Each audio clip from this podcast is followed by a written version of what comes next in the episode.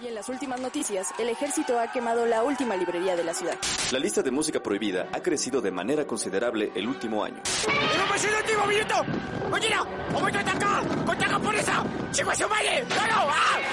¡Seguimos informando para Freak News! Transmitiendo desde la capital del imperio, Freak Noob News, lo último que queda. Hola amigos y bienvenidos a Freak Noob News, su podcast de cultura nerd. Les saluda Alri como cada semana. Y en esta ocasión, damas y caballeros, vamos a traer un programa bastante espacial de otros lados afuera de nuestra hermosa galaxia. Y para esto nos acompaña el buen Mike Maca. Joven Mike, ¿cómo te encuentras el día de hoy? Eh, muy bien, joven Alri, gracias por, por la invitación de nuevo. Creo que siempre digo eso, aunque ya casi siempre estoy invitado. Este, pero muy muy bien, la verdad. Este, también estoy como que entusiasmado por el programa, creo que es un tema chido. Y pues también que la gente le guste, que nos deje sus comentarios a ver si qué tal les parece el programa que vamos a hacer el día de hoy. Así es, y bueno, pues el día de hoy, si estás escuchando esto a través de Spotify, iTunes, iBox o cualquiera de las retransmisoras que existen, estamos grabando completamente en vivo a, través de Twitch, enlaces en la descripción del programa para que puedas seguirnos en esta red social y de esta manera no te pierdas ningún programa en vivo, puedas comentar eh, y todo lo que gustes, pues aquí podamos tener esta sana convivencia entre nosotros y de igual manera, No, si estás escu- exacto, ¿no? Y de igual manera, si estás escuchando esto en Twitch, puedes escucharnos a través, puedes descargar este programa a través de Spotify, iTunes, iVoox, Mixcloud, TuneIn, este, Google Podcast y varias retransmisoras más. Joven Mike, ¿cuáles son tus redes sociales para la gente que no te conoce? Este, ¿dónde puedes talquearte? ¿Qué haces? Ya saben, pueden darme su dinero en Instagram. En cuenta, ya saben, es Mike Maca, guion bajo cos. Ahí subimos fotos de cosplayer chiditas, ya promoviendo el cosplay. Ahí siempre pueden ir a ver fotos de estos cosplayers, desde todos, ¿no? Desde profesionales hasta amateurs, entonces ahí pueden disfrutar de eso. Perfecto. Y bueno, ya para, para ir cerrando con los anuncios parroquiales, eh, te invitamos a que nos eh, sigas a través de nuestras diferentes redes sociales, a través de YouTube, Instagram, Twitter, eh, Facebook, Tumblr, y nos encuentras como Freak Noob News. De igual manera, este programa pues lo subimos ya posteriormente a YouTube para que también si te sientes más cómodo en YouTube, pues bueno, ahí tienes ya el programa, la retransmisión del programa. En nuestras redes sociales, pues subimos contenido de películas, memes, encuestas, unboxings, temas del momento, el mame del momento, para que pues puedas compartir con nosotros toda esta bonito, este bonito ecosistema que es el mundo de la cultura nerd.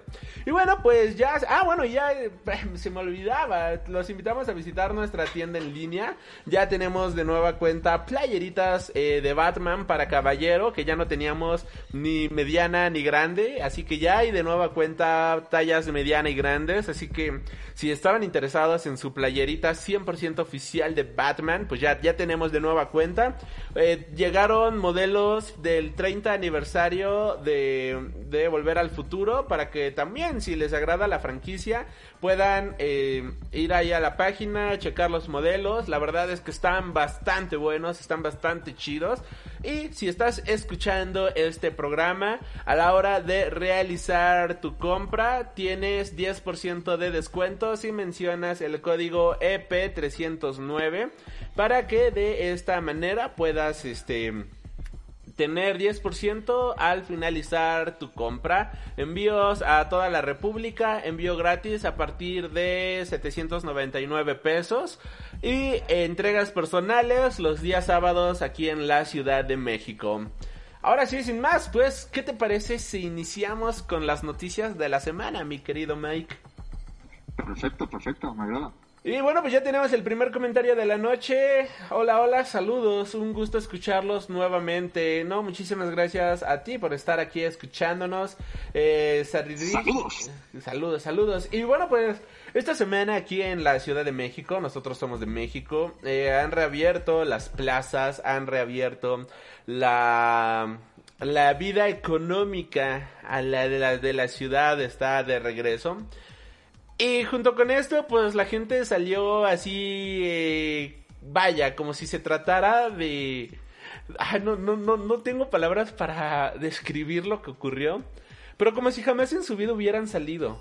O sea, de plano la gente salió ahí en estampida para tratar de conseguir pantalones, para comprar, ir a la plaza y demás. ¿Y sabes qué es lo más triste de todo eso? Que hay un video que creo se hizo más o menos viral. Al menos yo lo vi así incluso en Twitter, lo vi en Facebook. En donde están afuera de Plaza Delta, que es una plaza bastante conocida de la Ciudad de México, al sur de, más o menos al sur de la Ciudad de México. Y mucha gente se le cuestionó de por qué iban a, qué, qué, iban a comprar, qué iban a hacer en la plaza y demás. A lo que varias personas respondieron de que ellos no iban a comprar nada, sino que ya extrañaban sentir este, la sensación de salir, ¿no? Ya extrañaban el mall, ya extrañaban la plaza, por decirlo de cierta manera. Sus intenciones no eran comprar, sino pues nada más salir a refrescarse. Y yo me quedo así de, güey, es neta, o sea, de verdad, o sea, mira, si vas a salir, no, no me importa si vas a comprar un pantalón nuevo, si vas a hacer fila en Pull&Bear, en Zara, en Cuidado con el Perro, en Toxic o hipotéticamente en Freak Noob News. Si vas a comprar, va, está bien, ¿no? Pero de verdad solamente salir para porque ya extrañabas esta sensación de sentir la plaza. Es como, güey, qué chingados está pasando aquí, ¿no? Eh, de igual subieron una fotografía de un balneario. Ese tengo entendido que no es en la Ciudad de México. Pero lo mismo, ¿no? Reabrieron el balneario y las piscinas, las albercas, mejor dicho, estaban prácticamente llenas. Y lo peor de todo es que está lleno ahí el caldo humano y la gente trae cubrebocas. Es como, es, es neta que traes cubrebocas ya mientras estás nadando en este caldo humano. No, no, para mí no tiene mucho sentido, pero... Pero vaya, vaya, vaya, vaya, que vaya, vaya, Tacubaya. Me, eh, me ha dejado sorprendido. Ahora sí, la manera en la cual la gente se ha, se ha comportado con esto. Y la verdad es que es bastante triste porque es necesario, ¿no? Reabrir la economía. México es un país que tristemente no se ha abierto a, a, a la economía virtual, por decirlo de cierta manera. El e-commerce está todavía muy en pañales en este país. Genera muchísima desconfianza todavía en varios aspectos. Y era necesario, ¿no? Empezar a abrir, empezar a empezar a este a que haya flujo de dinero, tomando en cuenta de que vaya, todo el mundo necesitamos dinero para vivir, para empezar por eso, ¿no? Pero el hecho de solamente salir porque ya extrañabas la plaza, salir porque ya extrañabas esto, es como, no manches, o sea, qué horror, en serio. No, no sean así, si van a salir, que sea a comprar, o sea, realmente a lo que es, a reabrir la economía. O sea, no importa qué vas a comprar, de verdad, no importa si vas a comprar cómics, libros, ropa, este, algún souvenir, uh, partes de teléfono, tecnología, lo que sea, de verdad, no importa mientras estés comprando. Pero no se trata de salir únicamente de salir por salir, se trata de salir y consumir. Y aquí sí nos vamos a ver, me voy a ver bien cerdo capitalista, ahorita ya me darás tu opinión, joven Mike, ya nos darás tu opinión, mejor dicho. Eh, pero no se trata solamente de voy a salir a que me dé el aire contaminado de la Ciudad de México, ¿no? O sea, hay que ser cerdos capitalistas en este momento y salgamos a consumir, que es lo que se está proponiendo. Y ya nada más para cerrar con mi primera intervención del día de hoy, este, apenas eh, pasamos por la zona centro de la ciudad. No, ah, no, no, no, no es como que nosotros hayamos ido a, a este, ay chido, vamos a la reapertura del Zócalo. No, si no pasamos en carro. Y Dios, qué miedo me dio porque había un buen de policías íbamos por reforma. Íbamos hacia el sur de la ciudad, íbamos a, al Sams a consumir la, la despensa, vaya. Y entonces en ese momento estábamos pasando por reforma, que estaba medio pegado al centro. Y un buen de policías cerrando locales, había un chingo de gente en la calle. Yo dije, ahorita la gente se va a poner bien pendeja y van a empezar a aventarle piedra a, lo- a los policías, algo va a pasar. Ya, yo dije, ya valió madres, ¿por qué decidimos hacer el súper el día de hoy? ¿Por qué tomamos esta ruta? Y tomamos esa ruta porque, por como, regularmente por como nos vamos siempre, ya lo marcaba en rojo. O sea, ya el tráfico de la ciudad había regresado a la normalidad. Y no solamente eso, sino que era un tráfico peor aún. O sea, este tráfico de compra navideña de último momento. Era tráfico de eso de viernes en quincena y aparte que se estrena película choncha como Avengers. Algo así por el estilo. O sea que la verdad eh, se siente gacho, pero pues no sé si vamos para atrás, no sé si vamos este adelante, pero algo algo algo en esta ciudad pues está está tristecito. No sé qué opina la gente que nos está escuchando, pero joven Mike, ¿tú qué opinas al respecto? Pues mira, es que es parte también como de la... Es el efecto pandemia, ¿no? Tanto tiempo de estar encerrados te produce como esa ansiedad de que quieres salir de que, y que quieres eh, salir, o sea, literal, como bien dijiste, ¿no? O sea, lo que quieres es sentir la plaza, ser, uno con la plaza y salir y dar la vuelta y comerte un helado y demás, ¿no? Que también es como que una estupidez. Pero yo creo que eso es lo que te produce, o sea, la, la ansiedad de que quieres este, volver a la normalidad, de volver a ser como, como estabas antes. Y es por eso que sales, eh, por eso, o sea, por eso la gente sale a, a este tipo de lugares. La verdad es que pues, sí, es, es una, es una estupidez. Eh, hace poquito platicaba con un amigo eh, precisamente sobre esto, ¿no? Yo le, le mencionaba sobre los bares, porque él me decía que, que él piensa que con todo esto que está pasando, ya los bares ya no van a hacer lo mismo, ¿no? Porque él, él tiene la teoría de que cuando pase todo esto, eh, ya se va a volver todo pues, de manera digital y que inclusive ya la- el, beber o algo así también va a ser por, por medio de apps. O sea, vas a tener como que pedir tu, tus o sea, bueno, tu alcohol y nada más reuniones con tus amigos, ¿no? O sea, algo por el estilo. Y yo le decía que la verdad yo no creo que eso pasara. Pues por, por lo mismo, por la ansiedad. O sea, yo al, al contrario, yo no creo que los bares vayan a estar vacíos por mucho tiempo. Yo creo que en el día, el día que digan ya se van a abrir estos lugares, van a estar a reventar. Bien lo mencionaste ahorita, o sea, con la parte del, del Zócalo, cómo está, o sea, toda la parte del centro de la ciudad está atascadísima de gente. Este, inclusive, eh, por ejemplo, partes eh, turísticas del- de México, como Acapulco, estaba viendo en la mañana de que demasiada gente está yendo a las playas que incluso ya están considerando de nuevo cerrarlas por lo mismo, porque la gente va y sobre todo que no acata las, las reglas, las condiciones nuevas que se están estableciendo. Y si no, pues vámonos más lejos, ¿no? De manera internacional. Eh, pues eh, eh, cuando se abrieron los bares en España, en Italia, o sea, las condiciones sanitarias eran tan malas que eh, le echaban la culpa a los jóvenes sobre los rebrotes, ¿no? Porque estaban, no, no usaban cubrebocas, estaban muy cerca, o sea, no respetaban las reglas que estaban en los bares, incluso también los dueños. Y pues de hecho, no sé si viste, pero ayer reabrieron los, los pubs en Inglaterra. Y, y en la mañana pues estuve viendo un buen de estas imágenes que estuvieron circulando de toda la gente que estuvo pues que estuvo bebiendo, ¿no? Y también un- hubo un buen de problema por esta por esta situación. Entonces yo creo que es algo que está pasando no nada más aquí en México, sino que es este que es mundial, que toda la gente resiente esta ansiedad por por salir, ¿no? Por volver a la normalidad. Pero la, la triste realidad es que la nueva normalidad, ¿no? como, como lo nombramos, pues ya es distinta y nos tenemos que acostumbrar también a todo lo que, lo que está sucediendo. Y sí, es lo que tú dices sobre Plaza Delta, de hecho también yo lo vi ayer.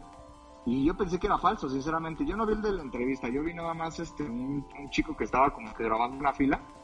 Y no sé, o sea, yo por un momento pensé que era como gente que estaba formada para ir a, este, para que le dieran un apoyo o algo así, ¿no? Y que nada más lo estaban, este, volviendo noticia amarillista. Pero ya en la noche que estaba viendo a Ciro, eh, sí vi que varias entrevistas le estaban haciendo a la gente, donde decían que querían comprar una estufa y no sé qué tantas cosas.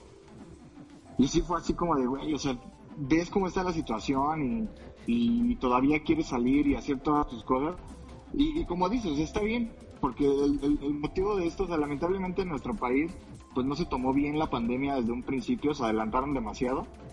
Y pues ahora, pues estos tres meses que estuvimos en cuarentena, o que seguimos, porque de alguna manera todavía seguimos en cuarentena, eh, pues la economía se vino para abajo y pues un país tercermundista como es el nuestro, pues obviamente no puede estar tanto tiempo así, ¿no? Las familias no pueden estar así, los negocios, las microempresas, y pues tienen que salir en algún momento como es lo que está pasando ahorita, ¿no? Y si los vuelves a encerrar, pues yo creo que incluso la gente ya le va a valer, ¿no? Como le está valiendo ahorita y, y creo que va a ser un problema todavía peor.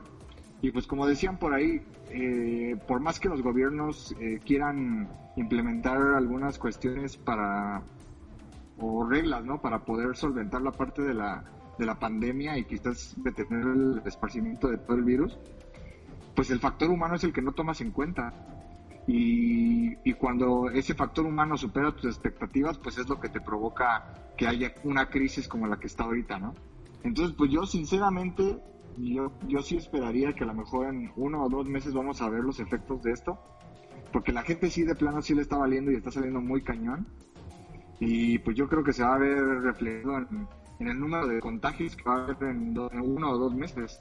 Y pues es lo más triste, ¿no? Porque de alguna manera quizás estamos intentando salir, pero si la gente no entiende en el sentido de que se debe de cuidar, porque yo soy de la idea de que sí ya tenemos que salir de alguna manera, obviamente adaptados, cuando podemos y cuando no, estar en, nuestras casas, normal, sin tratar de, de, acatarlo, pero si vamos a salir, pues tratar de seguir las reglas. O sea, no, no, no le veo un problema ponerte un cubrebocas, este, tomar tu distancia y usar el gel, gel cuando sea necesario. Tratar de evitar tocar los demás o algunas otras superficies. De verdad que no le veo problema a eso, como para tratar de evitar que, que la pandemia crezca más, pero pues bueno, digo, ya es, es, te digo, es el factor humano que uno no toma en cuenta. Así es, y bueno, pues aquí Confi Snow se ha vuelto un seguidor nuevo. Muchas gracias por habernos seguido. Y también nos comenta: Hola, pues en parte del encierro y de que ya no va a volver a ser lo mismo, no existe una cultura de internet en general, no solo en e-commerce. En muchos aspectos no hay mucha cultura ni conciencia de la situación, carita triste. Y sí es lo que decimos, no, no, no estamos siendo conscientes, o sea, no estamos vemos el toro, vemos el temblor y no nos hincamos, ¿no? Y aquí se aplica el meme de este eh, que, que ponen en varias cosas, ¿no? Pero es como un tipo así súper pequeño enfrentándose a una madresota y que pone manos te van a faltar para pelármela. Y, y sí, ¿no? Y es como, o sea, ¿de verdad crees que vas a salir? El chosto. Sí, exacto. Y es co- de verdad crees que vas a salir bien librado de esto, pero bueno. Y es triste porque sí, o sea, no, no, no hay que esperarnos en un mes. Hay que esperarnos solamente 15 días. O sea, que es lo que tarda en incubar bastante bien, por ejemplo, este virus. Los primeros casos en una semana, la siguiente semana. En 15 días esto ya sabrá otra vez. Vamos a tener nuevos picos, vamos a tener nuevos récords. Y la gente dirá, pinche hotel, pero qué, ¿por qué no pones este este la cifra definitiva? ¿Por qué siempre aumentas el pico cada vez? Y es que pues güey, el factor humano ya valió madres, como bien dices, ¿no? Pero bueno, continuamos con esto. Noticia rapidísima del mundo del internet. Se ha revelado de que posiblemente TikTok, esta red social, que la verdad yo me la paso bastante bien ahí, eh, pues puede estar cerrando a nivel mundial. Ya cerró en India debido a que supuestamente filtraban información a la República China. Y este um, Estados Unidos ya también se está poniendo la idea de cerrar de plano TikTok. Eh, esto pues ya si lo hace Estados Unidos, si ya lo hizo China, pues se va a hacer seguido como, por varios países más. En China pues no creo que la cierren porque pues es una aplicación china. Pero pues en general está esto, ¿no? De que quieren cerrar TikTok, TikTok, que se pone a ver tus mensajes y demás. Y yo solamente quiero decir algo. Este, el otro día estaba lejos de mi celular, o sea, no había manera humana de que el celular me escuchara tomando en cuenta de que mis bocinas están súper reventadas.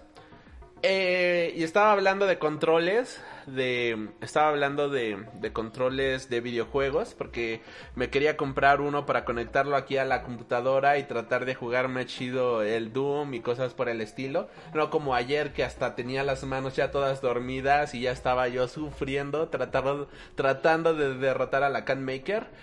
Y bla bla, ya fue una plática casual ahí con mi madre mientras comíamos. Y en eso Alexa nos recomienda controles para videojuegos, ¿no? Y es como, chinga tu madre, maldita sea.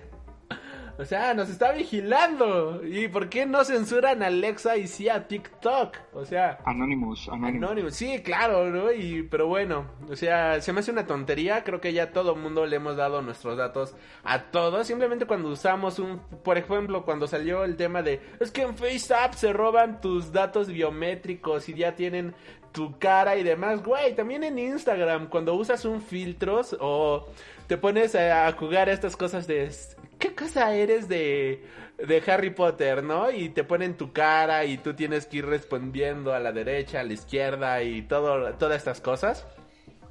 ¿Qué crees? Ahí también estás dando... Con el simple hecho de subir tus fotos a las redes sociales, ya con eso le estás dando tus datos biométricos y, y, o sea, y tu información que está en Facebook, que esté en Twitter, que esté en todos lados, ya con eso, o sea, incluso le estás dando un patrón de lo que estás haciendo en tu vida. O sea, yo no veo también esa paranoia de, de que te estén robando tus datos si en realidad tú se los estás regalando. O sea, cuando, Sí, te metes a, cuando te metes a Google Maps a poner una dirección, ya saben hacia dónde vas. Cuando te metes a, a Uber para hacer este un viaje, saben a dónde vas, dónde queda tu casa, hacia qué lugares estás viendo. Entonces, pues no, no entiendo esa paranoia de verdad. O sea, lo, lo, lo chido, o sea, lo interesante sería que, que sí revelaran que están dando esos datos. Ahí sí, sí estaría como que eh, entre cool y de miedo, ¿no? Porque sería como ah, güey, están, están rolando los datos. Pero digo, es algo real, es algo verídico. Incluso fue- por eso estuvo en juicio Mark Zuckerberg hace algunos años, ¿no? Que hasta hizo su cara de robot endemoniado. Sí, exacto. Y bueno, pues ya se me hace muy moralista. La verdad, esto sí lo siento más que nada una guerra comercial hacia China. Porque si alguien va a tener nuestros datos, va a ser Estados Unidos, ¿no? O sea, ¿por qué Exacto. diablos los va a tener China? Y este... Pues ahora sí, no, no sé si quieras comentar algún otro tema o ya ahora sí nos vamos a, la- a lo que trata el podcast. Bueno, o sea, a, a- a las noticias nerd de la semana. Eh, no, pues date, date. Bueno, digo, no sé, porque como no es nada, nada nerd, entre comillas, lo de la maldición güey. Ah, ok, va, pues si gustas este comentarlo, joven Mike. Bueno, nada más rápido, o sea, no sé, eh, ahorita está circulando la noticia de que Naya Rivera, que es una actriz que se volvió famosa por la serie de Glee, el día de ayer encontraron un, bueno, un barco en el lago, ay, no me acuerdo la verdad el nombre, vengo un poco menos informado por esa noticia, pero le encontraron el barco en el cual nada más estaba su hijo y ella no estaba, ¿no? Entonces cuando le preguntaron al hijo qué había pasado, este, dijo que los dos saltaron al agua y después este, ella ya no regresó. Entonces ya eso se volvió una búsqueda por un cuerpo, o sea, y lo que están viendo es si fue asesinato, suicidio, simplemente accidental, o incluso pues en tratar de encontrarla viva, ¿no? Pero el chiste es que está desaparecida. Y bueno, todo esto sale a colación de la maldición Glee, porque con esta serie pues han sucedido eh, pues por lo menos tres tragedias principales, ¿no? Porque con todo esto vi que han salido muchas cosas, pero eh, han, han habido tres tragedias desde que está la serie. eh, que la primera fue que falleció Cory Monty, que era el, el- el personaje principal de la serie. Eh, este- él falleció cuando estaba la tercera temporada. Eh, ya después, cuando terminó la, la- la serie, falleció Mark Salin. Él falleció porque se suicidó, ya que encontraron que, bueno, lo culparon de, de pornografía infantil, de que tenía posesión de pornografía infantil y cuando revisaron su computadora efectivamente la tenía. Entonces no aguantó la presión y se suicidó. Y pues ahorita sería este caso, ¿no? De esta, de esta chica de Naya Rivera. Y entonces yo me, me puse a pensar en esto porque ya todos le empezaron obviamente a llamar la maldición Glee y empezaron a sacar miles de datos eh, sobre cosas que les habían pasado a todos, ¿no? Incluso a Melissa Benoist, que, que bueno, que es esta Supergirl, eh, o los otros eh, eh, integrantes también del, de- de- del show. Y, lo que yo pensé es que, pues, obviamente, pues, ellos cuando estaban haciendo la serie, este, pues eran muy jóvenes, entre comillas, ¿no? Pero era- eran muy jóvenes, era como si hubieras agarrado a alguien de los años maravillosos. Y si te pusieras a contar todas las cosas que les han pasado hasta ahorita a todos los miembros de su cast, yo creo que les han pasado muchísimas cosas.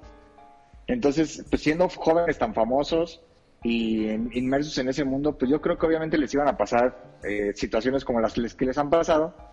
Pero lo que sí es curioso es que pues en un corto tiempo, porque realmente no ha sido mucho, pues ha habido tres muertes y sobre todo de personajes que son eh, pues los principales, ¿no? O sea, realmente pues eran eran personajes que, que sí eran de importancia en la serie. Y pues bueno, más lo quería comentar porque creo que lo he comentado aquí. Deep, sí, eh, en- cuando estaba en la prepa fue una serie que me gustó muchísimo. Eh, digo, pues, yo soy fan de los musicales, ¿no? Creo que lo he hecho un montón de veces.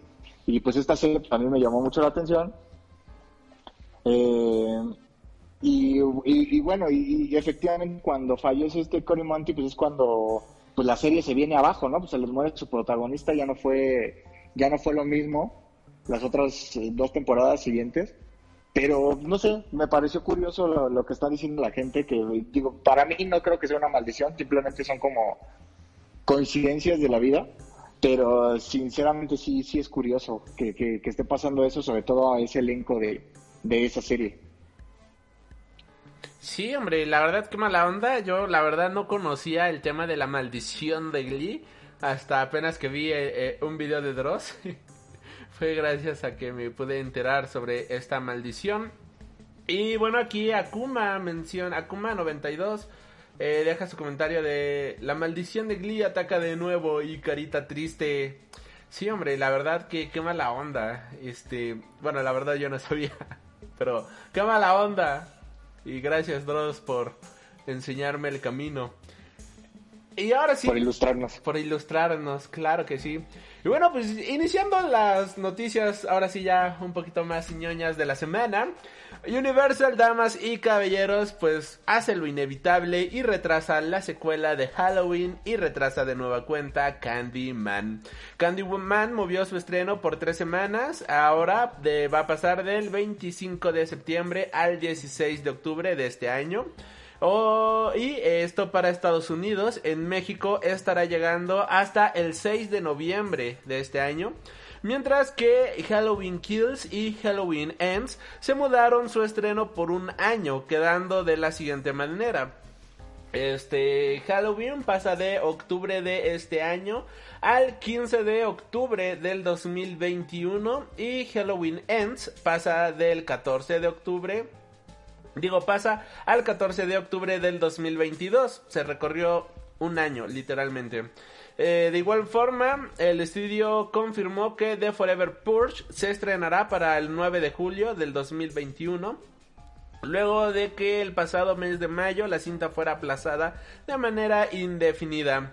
Candyman, honestamente, es una cinta que le traigo bastante ganitas. Era de lo que más espero este año en cuestión de terror. Esta cinta es dirigida por Nia Da Costa y coescrita por Jordan Peele, además de ser un reboot de la película clásica del 92. Esta película debió de haberse estrenado el pasado mes de junio, el 12 de junio, para ser exactos. Y bueno, ahora la tendremos en una fecha más conveniente, ¿no? Que es eh, octubre. Hablando de este tema del género del terror, pues de igual manera se reveló que el director de El hombre invisible se encuentra en pláticas para escribir y dirigir la película de El hombre lobo, película que estaría siendo protagonizada por Ryan Gosling. Y vaya, no no no hay mejor persona para dejarle esto. Eh, viendo sus películas, viendo su este lo que hizo con el hombre invisible, viendo lo que hizo con esta película de Cyberpunk antes del hombre invisible, creo que es un excelente director, de verdad es alguien capacitado, alguien que de plano te pone el suspenso en la boca. Y El hombre invisible es una de las películas que yo más he disfrutado del género del terror en mucho tiempo. He visto películas muy buenas, como por ejemplo El Faro, como por ejemplo esta película de Midsommar. Pero estas son películas que al final del día como que te dejan un poquito traumado, ¿no? O sea, es más que nada el impacto y toda la oscuridad que tienen eh, en sus escenas que que, que esa, esa bonita sensación de saltar en tu asiento. Hay como miedo y miedo con adrenalina. Y Midsommar para mí, por ejemplo, es miedo normal, o sea, miedo puro de ese que dices, ay, ya quiero cerrar los ojos. Y te quieres hacer bolita y llorar. Y hay miedo con adrenalina, que viene siendo el miedo que te presenta, por ejemplo, el hombre invisible, que la ves y de plano quieres eh, saltar y gritar, ¿no? Todo el tiempo por lo que estás viendo. Ambos tipos de terror es bastante disfrutable. Y si dirige El Hombre Lobo, híjole, yo hasta compraría mis boletos en preventa. Sí, es que como dices, o sea, yo creo que lo, precisamente lo que se necesitaría para esa película del Hombre Lobo pues tendría que ser algo un poco más movido, ¿no? No, no tanto, tanto terror psicológico como es Midsommar o El Faro, lo que mencionas. Es un poco más, más de acción, pues. Entonces yo creo que sí estaría, sí estaría mejor ahí. Y Ryan Gosling, la neta, a mí me parece un cast ideal. Ese güey no tiene nada de expresión en su cara, entonces incluso si te fijas, tiene como cara de lobito. Yo cuando lo veo, se me figura este, la bestia, ¿no? De la Bella y la Bestia. Entonces, este, ok. Sí, es que es la verdad, o sea, mira, una foto de él, una foto de él, una foto de él de, en La La con, con esta Emma Stone y, vas a decir, ay, güey, sí tiene cara de perro, ¿no? Entonces, pero perro bonito, ¿no? Entonces por eso a lo mejor sí puede funcionar. Eh, nada más caracterizado creo que le quedaría perfecto ese güey. Y te digo, y como no tiene nada de expresión, es como, como el perfecto hombre lobo. Ok, va, va, va, va, va. Pues, o sea, Ryan Gosling sí también es un actor que le gusta a medio mundo, tanto a hombres como mujeres. Yo la verdad lo veo y se me hace la cosa más insípida del mundo, pero pues igual, ¿no? Y es gente que le, lo ve y dice, ay, mira qué bonito perrito. no lo había visto desde esa manera, pero puede ser, puede ser. Este, hablando también de próximas este, películas, series y estrenos. The Voice estrena nuevo póster y junto con este nuevo póster de igual manera estrena nuevo tráiler eh, para su segunda temporada. En donde pues vamos a tener al Butcher y a sus amigos y a los muchachos tratando de destrozar el legado de estos superhéroes moralmente destruidos.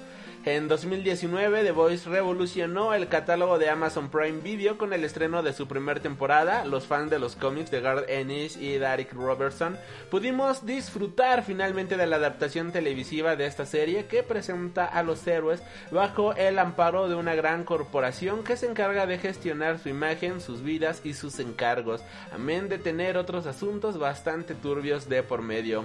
Durante más de un año los fans han estado esperando para ver lo que tiene que dar de sí la segunda temporada de The Voice, que finalmente llegará a Amazon Prime el próximo 4 de septiembre de este año. Aunque en esta ocasión eh, Amazon lanzará los episodios de manera semanal, algo que llama bastante la atención, tomando en cuenta de que regularmente es, ¡pum!, todo el estreno, ¿no? Y bueno, pues la verdad no tengo problema. Ver un capítulo por semana, pues me lo voy chiquiteando. No me presiona, absolutamente nadie. Y quien también estrenó nuevo tráiler y póster sobre su segunda temporada. Bueno, en este caso pósters de su segunda temporada. Fue The Umbrella Academy. La misma familia extraña para la misma serie extraña de Netflix.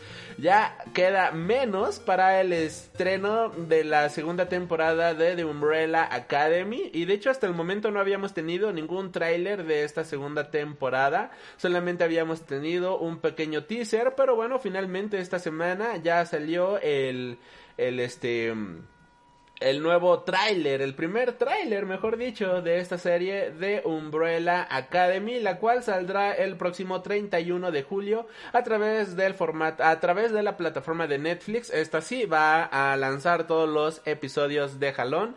Va a estar compuesta por un total de 10 episodios de una hora de duración aproximadamente. Esta serie de The Umbrella Academy está adaptando el, el segundo volumen, vaya, bueno, al parecer, de, lo, de los cómics de el mismo nombre. Recordemos que actualmente se encuentra todavía el cómic en publicación. Después de haber tenido un parón de casi 10 años, este Gerard Way dijo, bueno, vamos a retomar las viejas glorias y ha decidido continuar con la historia de The Umbrella Academy, lo cual creo que está bastante bien, ya que ha tomado una serie corta en general y está publicando varios eh, spin-offs, está publicando varios one-shots y esto es algo que a mí me gusta bastante porque te expanden de muy buena manera todo el imaginario que compone el mundo, el mundo de los cómics.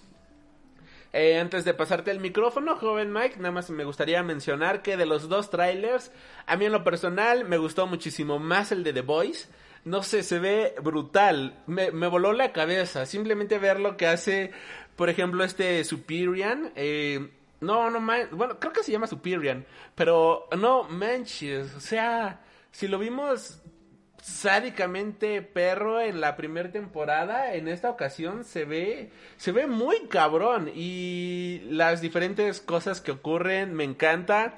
Eh, también, nada más como mención aparte, pero junto con esto, en Instagram una eh, subieron una como campaña de, de, de, de la segunda temporada de de, de The Boys, en donde un personaje, una chava, está entrevistando a este personaje de Superian. Y resulta que es como un fragmento de la serie, ¿no? Pero lo subieron a Instagram y todo así bastante bien. Y se ve súper mala onda, ¿no? Se ve súper mala leche. Me encanta que esté tomando ese camino súper oscuro. Quien ya ha leído los cómics, quien está leyendo los cómics, que de hecho siguen publicando hacia aquí en México, faltan como dos volúmenes para acabar de publicarlos, sabe que lo que se viene va a estar pero bien sabrosón y esto ya tengo muchas ganas de ver cómo lo adaptan. Por otra parte, de Umbrella Academy se ve muy chida, la verdad. Creo que es una de mis series favoritas de Netflix actualmente. Es una serie extraña para gente rara y eso me encanta por completo. Y pues joven Mike, eh, no sé, ¿viste los trailers? ¿Qué esperas de estas series? ¿Las ves? ¿Las sigues? Cuéntanos, joven Mike.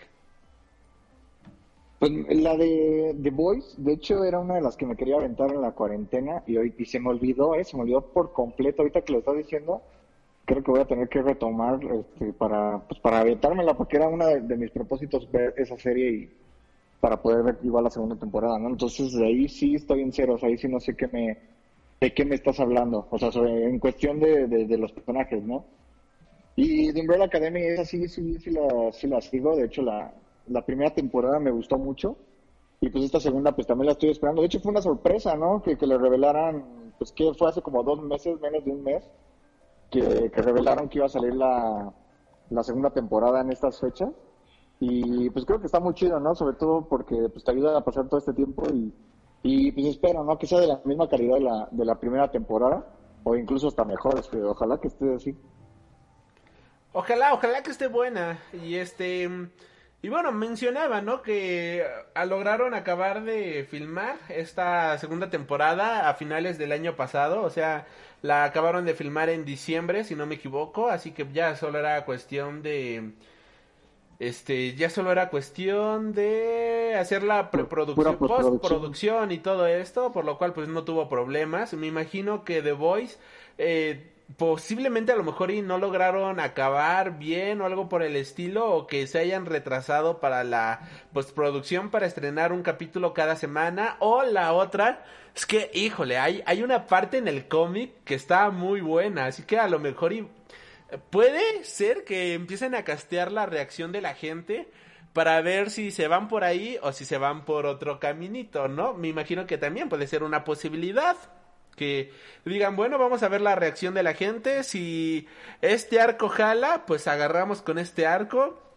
Y si no jala, pues ya nos seguimos únicamente con la historia principal, ¿no? Puede ser, puede que no no lo sabremos hasta que la serie se estrene y hasta que haya más declaraciones de por qué decidieron hacerlo de esta manera. Continuando con las noticias, una excelente noticia para los amantes de la literatura y sobre todo para los amantes de la cultura geek. Y es que Ready Player One ha anunciado su secuela con Ready Player 2, la secuela del famoso libro escrito por Ernest Klein, la cual estará saliendo en noviembre de este año. Ready Player 2 es la continuación directa del libro del Ready Player One, el cual estará siendo lanzado por la editorial norteamericana Valentine Books, editorial de subsello de la editorial Penguin Random House, el próximo 24 de noviembre de este año. De momento no hay información sobre cuándo estará disponible su edición en español, pero se abrirán pronto las reservas para su edición original. El libro Ready Player One fue lanzado en el lejano año del 2011 y fue adaptado a la pantalla grande en 2018 por Steven Spielberg. La última novela de Klein, que lleva por nombre Armada, se publicó en el año 2015 y este va a ser su primer, su primer libro en cinco años. Por el momento no se sabe nada de argumento, aunque Ernest Klein comentó de que había recibido cierta influencia directa del propio Spielberg para realizar este libro. Así que nos imaginamos, queremos pensar de que esto más que nada va a ser como mira, ¿quieres que yo dirija tu secuela? Pues, ¿qué te parece si hacemos esto y muévele por aquí, muévele por acá, el personaje se puede ir por allá y de esta manera, pues, crear como una especie de conexión para que sea fácil adaptar este libro a la pantalla grande. Hay que mencionar que Ernest Klein es un gran fanático de Steven Spielberg, de hecho. O sea, lo ha demostrado en infinidad de veces. Así que el hecho de que reciba la, la influencia directa de este Spielberg, pues no me, se me hace absolutamente nada de raro, raro si quieren continuar con la franquicia eh, cinematográfica. Ready Player One se ambienta en el año 2045 en un mundo superpoblado, contaminado y deprimente del que la mayoría de la población escapa gracias a Oasis, un juego virtual que se ha convertido en el segundo hogar o incluso en el primero de muchas personas. Y ya nada más para cerrar con esto, bueno pues Armada es un libro que yo leí, ahí tengo, está bastante guapo y este... Ah, debo de admitir que si le quitas todas las referencias a Ernest Klein como hizo con Ready Player One, la verdad es que no es un escritor tan, tan bueno, ¿eh? O sea, es como, ok, bueno, pero ¿qué, qué más, no? no? Nos hace falta carnita armada, quien no lo ha leído, quien no lo topa, es como una invasión alienígena al estilo Gálaga y entonces un cuate que era súper enfermo de los videojuegos es este el encargado de salvar a la Tierra para de esta invasión, ¿no? Porque él conoce diferentes estrategias y combos para poder derrotar a los aliens. Está súper fumado, es como... De hecho yo cuando leí Armada dije, güey, esto es como la película de Pixels, que de hecho igual salió como por ahí del 2015. sí, exacto. Y bueno, si les gusta esa onda nerd, pues la verdad es que está bastante padre. Pero no le llega, yo siento, que ni a la cintura de lo que fue Ready Player One. O sea, ahí sí me encantó este mundo muy distópico, este mundo... Hablando del libro, obviamente, hablando de... De, de, del... Este, del libro, dejando de lado la película este, la manera en la cual construyó el mundo de, de Oasis, la manera en la cual construyó los personajes, y todo lo que no vemos en el libro, vaya, a mí se me hizo la cosa más fascinante del mundo. De hecho, ese libro lo he leído unas cuatro o cinco veces y me encanta porque está bien escrito, está bien creado, tiene una excelente creación de personajes, una excelente creación de mundos, una excelente creación de, de, de, de del problema, vaya, y está narrado, su narración es súper ágil, cosa que no pasa con Armada, o sea, fue como... Exacto, exacto eh, aquí es como diablos, este, ya hice mi One Hit Wonder, ahora qué hago? A ver, intentemos repetir la fórmula, pero no le salió. Esperemos honestamente que eh, ahora esta secuela con influencia de Steven Spielberg, o sea, más que verlo como algo malo, pues verlo como algo positivo, algo que puede funcionar. Al final del día todo este mundo es un negocio y este, habrá que ver, ¿no? ¿Qué tal está? Obviamente, como lo hice con la balada de de sinsajos y serpientes, eh, pues compré, me ya en cuanto esté la reservación, me voy a luego, luego a comprar por anticipado ese libro. Soy muy fan, así que pues no sé, ¿qué opinas, joven Mike? Pues también a mí me causa mucha emoción. Digo, eh, bien mencionas, yo también es un libro que, bueno, una novela que leo por lo menos una vez al año. También me gusta muchísimo y digo, para el que no, no, la, no la haya leído, léanla. Si quien no, haya visto la película, véanla también. Eh, no es lo mismo, la verdad es que sí, eh, yo creo que cuando la vimos todos nos decepcionamos un poco, ¿no? Por, por lo que vimos en la película, pero es algo que suele pasar. Pero al final también creo que es una película muy entretenida, sobre todo porque la hizo Steven Spielberg. Y bueno, y también aquí hay podcast, ¿no? Tenemos el podcast de Red Player One, tanto del libro como de la película, entonces aquí los pueden escuchar también. Pero sí, o sea, realmente yo creo que es un libro, como bien mencionas, o sea, realmente, o sea, hay que ser sinceros, este Ernest Klein es un, un escritor muy, muy bueno. Yo, para mí, es eh, solamente sabe utilizar muy bien las referencias, tiene, o sea, tiene mucho conocimiento en referencias y las sabe como que hilar muy bien porque las historias realmente son pues muy básicas, ¿no? O sea, realmente no tiene como que mucho mm, mucha carnita, como tú dices, o sea, de dónde sacarle a, las, a las dos historias. Pero lo que sí creo es que eh, son historias muy dinámicas, o sea, de hecho cualquier persona que empieza a leer el libro se va a picar y el desarrollo de los personajes, como dices, de, de Oasis, o sea, el mundo es este es increíble y cuando vas viendo, sobre todo si también creo que si tienes un poquito de conocimiento o estás metido en la parte esta geek, o sea, en la parte de la cultura pop, es una lectura que realmente disfrutas de pies a cabeza, o sea, inclusive este al final, al principio, en cualquier parte que estés leyendo esta novela, eh, lo vas a disfrutar por todas las referencias que hay y cómo es que te las va describiendo este Ernest Klein junto con los personajes, ¿no? Porque creo que eso es algo muy importante dentro de la novela, que los personajes se van volviendo como parte de ti, ¿no? También te, identificas un poco con ellos. Algo que yo siento que no logra la película, pero, pero al final creo que es parte de esto. Y como dices, este, para mí es el, esta segunda parte es un guion, este, es un guion para la secuela de la película. Eh, pero pues bueno, digo, pues vamos a darle el, el, beneficio de la duda, ¿no? Ojalá que sea una buena una secuela, pero pues lo dudo, ¿eh? Sinceramente lo dudo. Sí, hombre, pues yo sí le voy a dar, te digo, la, el beneficio de la duda. Y este... Um, escuchen los podcasts, están bastante guapos, están bastante sexys. Y ya hablando de cosas retro, hablando de cosas... Ah, no, todavía no nos vamos al retro. Antes que nada, bueno, pues quien tristemente no logró sobrevivir en esta ocasión para una nueva temporada más, pues viene siendo Las aventuras de Sabrina, la cual será cancelada en su cuarta temporada. Junto con esto, pues ya los fans han lanzado una petición para que se pueda renovar la serie para una quinta temporada alegando lo popular que es esta serie.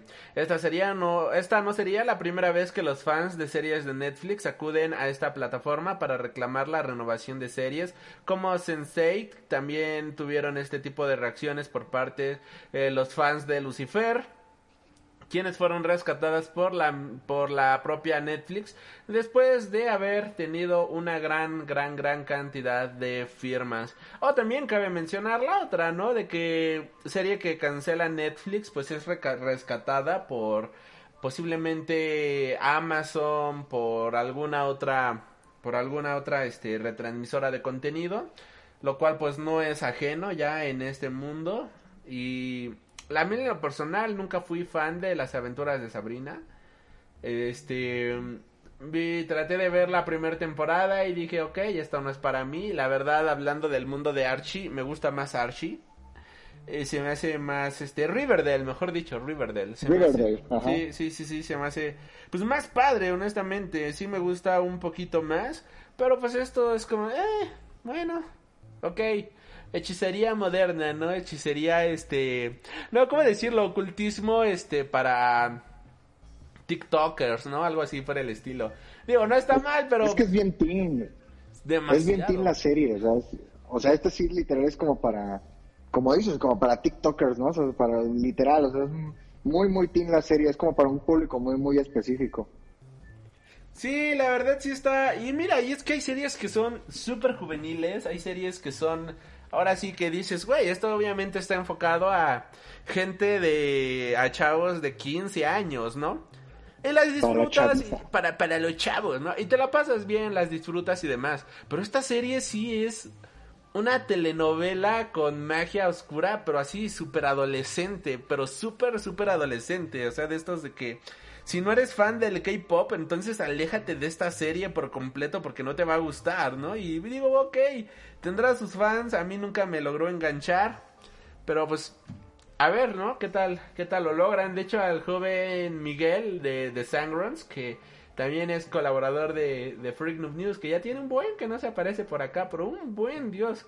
Este, lo he tratado de invitar, pero tampoco ha podido, debido a los horarios de su trabajo entre semanas se le complica bastante. Esperemos que pronto, pronto pueda aparecer por acá. Este, él, él es demasiado fan de esta serie. De hecho, él, este, sí, luego en su blog se pone ahí a comentar la serie y los capítulos y todo esto. Y digo, ok, Órale. mira, o sea, a él sí le gusta, ¿no? Pero también me quedo pensando, no sé si le gusta la protagonista o la serie, que es la otra. Es que puede ser, ya ves que eh, él, él, al igual que yo, somos fans de Kristen Stewart, entonces muchas veces ves la película nada más por, por la actriz y no tanto por la serie. Puede ser, puede ser. Qué horror, qué horror. Pero bueno, continuando ahora sí con el mundo retro, pues Wonder Woman 18 1984 revela nuevos pósters y un póster que salió eh, llama muchísimo la atención, ya que viene desde la cuenta de Wonder Woman News. Este cuenta que de hecho sube prácticamente todo lo relacionado de manera oficial con el tema de Wonder Woman. Y subió un póster en una definición demasiado alta de Wonder Woman. Pero lo que llama la atención es que aquí tenemos al personaje de Sheeta. Este personaje interpretado por nada más y nada menos que Kristen Wiig. Kristen Wiig. Kristen Wiig, es correcto. Y este. Y mira, la verdad es que el póster se ve así como si lo tuvieras que ver en tercera dimensión.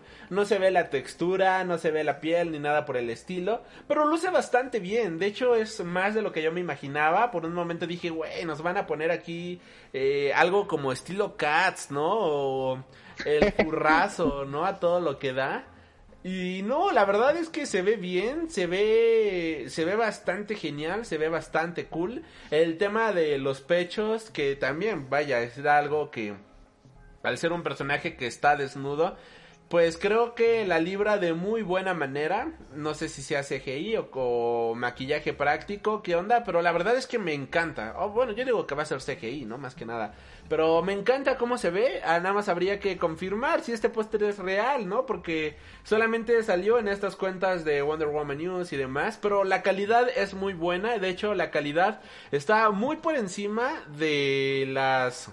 de, de otras eh, fan arts que hemos visto.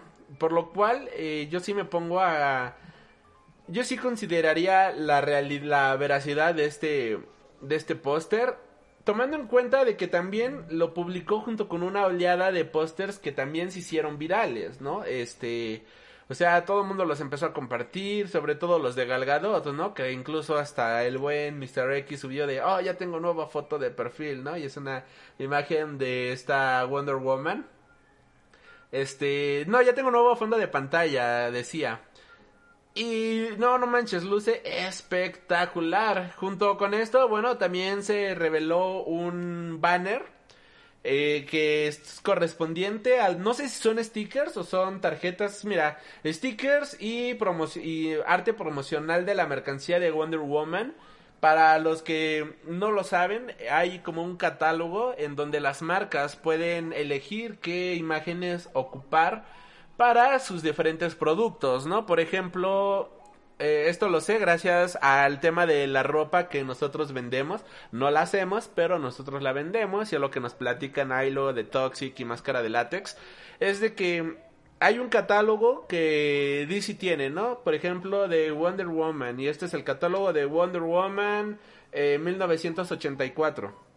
Y solamente las imágenes que están ahí son las imágenes que puedes ocupar para tu marca, eh, este, hacer este la, la, la, la mercancía, ¿no? Es por eso que luego vemos la misma imagen en una playera, en una gorra, en los vasos de Cinépolis y demás, ¿no? Cada, cada este, imagen tiene su respectivo uso, ya sea que la quieras ocupar para playeras, para este vasos, pantalones, cuadernos, lo que gustes.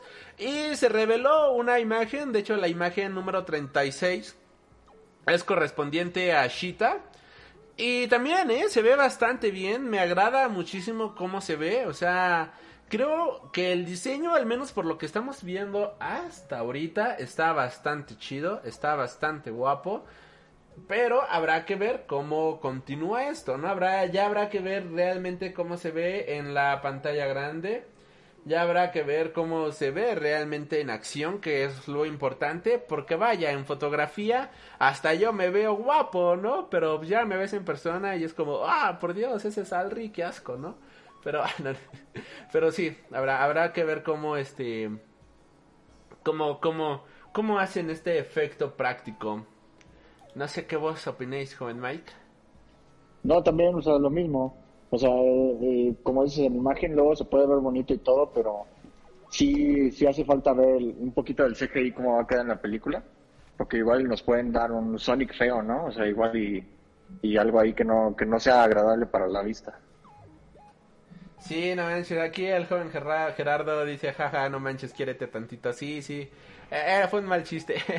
Bueno, ya para continuando con las noticias, ahora entrando al universo de Batman, tenemos que se ha anunciado que HBO estará estrenando una serie, la cual estará en el mismo universo de la película interpretada por este, ay, por Pattinson, que olvidé su primer nombre, pero bueno. Gracias. El joven Robert Pattinson. The Batman, el nuevo reboot del héroe de DC, tiene previsto su estreno a finales del 2021 si el coronavirus lo permite, pero será solo una pieza de un universo que se explotará en una serie de televisión para HBO Max centrada en el cuerpo de policías de Gotham City. No sabemos aún quién formará parte del reparto, pero sí sabemos que la serie será escrita y, por, y producida por Terence Winter, guionista de Los Sopranos posteriormente creador de Boardwalk Empire. Matt Reeves, director de la película, también está involucrado en este proyecto. Tanto la película como la serie compartirán universo, por lo que es de esperar que también compartan parte del reparto Jeffrey Wright, que eh, lo hemos visto en Westworld, e interpretar al comisario Gordon en la película y en la serie. Así que si la película se centrará en las aventuras de Batman interpretado por Robert Pattinson, la serie buscará y buceará adentro de la corrupción existente en Gotham City. Algo que se ha mencionado sobre esta serie es, la serie ofrece una oportunidad increíble para expandir no solo la visión del mundo que estoy creando en la película, también sirve para explorarlo con la clase de profundidad que solo te ofrece un formato de larga duración. Anteriormente, la policía y el crimen de Gotham se trató en televisión en la serie de Gotham, la cual duró del año 2014 al 2019. Y también está actualmente en emisión Batwoman, que acaba de cambiar protagonista, aunque ninguna de estas dos es es parte de este universo. Por el momento todavía no hay casting ni fecha de estreno para esta serie. Y hablando justamente de Batwoman, pues damas y caballeros, Yavicia Leslie estará interpretando un nuevo personaje para Batwoman. Este va a ser una nueva interpretación del personaje, como tal no va a ser la Batwoman que todos conocemos, pero sí va a estar tomando el manto en este personaje. Rose aplaudió la elección de Leslie a través de Instagram en lo que le comenta, esto es fantástico, estoy muy contenta de que Batwoman será interpretada por una asombrosa mujer negra. Ok, es como, bueno, no era necesario. Bueno, dice Batwoman, quiero este felicitar Ah, ya viste a Leslie, este, por haber tomado la Baticapa. Tú estás en un camino realmente asombroso con un cast y gente realmente asombrosa. No puedo esperar para ver la segunda temporada. Vas a ser asombrosa. Es lo que menciona. Bueno, me estoy dando cuenta que Ruby Rose dice mucho la palabra amazing. Eh, Leslie recién salió en la serie de Good Friend Me la cual estuvo al aire durante dos temporadas a través de la cadena CBS. Batwoman está programada para regresar al aire en algún punto de el 2021 y se espera que las grabaciones puedan reiniciar en cuanto la cadena tenga el visto bueno por parte de las autoridades sanitarias. Eh, um, ¿Algo que gustes comentar de esto, joven Mike? No, pues nada, la verdad es que no, yo nunca vi Batwoman como que no se me antojaba, entonces este, no, no sé qué tanto impacto vaya a tener con la con, con esta nueva protagonista, pero lo que sí fue muy raro fue que se haya salido, ¿no? Esta Robbie Rose. Yo creo que eso sí es un tema un tema extraño ahí. Eh, ella dijo que por por su carrera, ¿no? Pero pero pues no lo sé, o sea, es, raro sobre todo porque yo creo que era donde iba a despuntar un poco. Sí, hombre, o sea, esta serie era la punta de lanza, además de que esta serie alcanzó números más altos eh, que Arrow y The Flash, que eran como que las series insignia, ¿no? De, de el Arrowverse. Y Batwoman logró alcanzar los mismos puntos e incluso logró eh, rebasar la audiencia de ambas series. Ya llama mucho la atención de que haya dejado este proyecto Habrá que ver ya, ¿no? Cuando las aguas se calmen, qué es lo que provocó realmente esto. Acá hay que mencionar que esta Ruby Rose a lo largo del, del rodaje sufrió varios accidentes. Uno de ellos incluso tuvo que se tuvo que someter a cirugía debido a una fractura que tuvo. Eh, supuestamente nada grave, o sea, nada del otro mundo, pero igual, ¿no? Pudo haber dicho, ¿sabes qué? Yo esto es un papel muy exigente, no es para mí y algo, ¿no? O sea, no, no, no, no sabemos realmente qué es lo que pasó con esto. Y bueno, ya para cerrar con las noticias, pues traemos una noticia rapidísima de Marvel. Y en Marvel's Avengers no se podrá eh, juntar al mismo héroe dos veces en el formato multijugador. Al menos por el momento de su lanzamiento.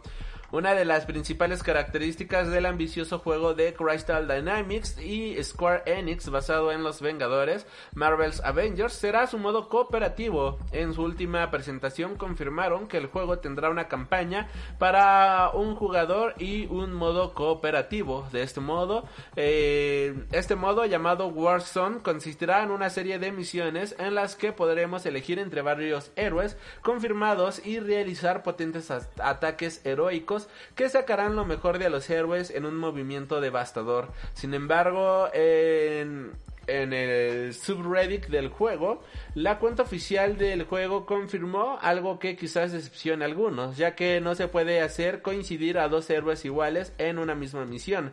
O sea que, por ejemplo, no puede haber dos Hulks, dos Thors, ni nada por el momento.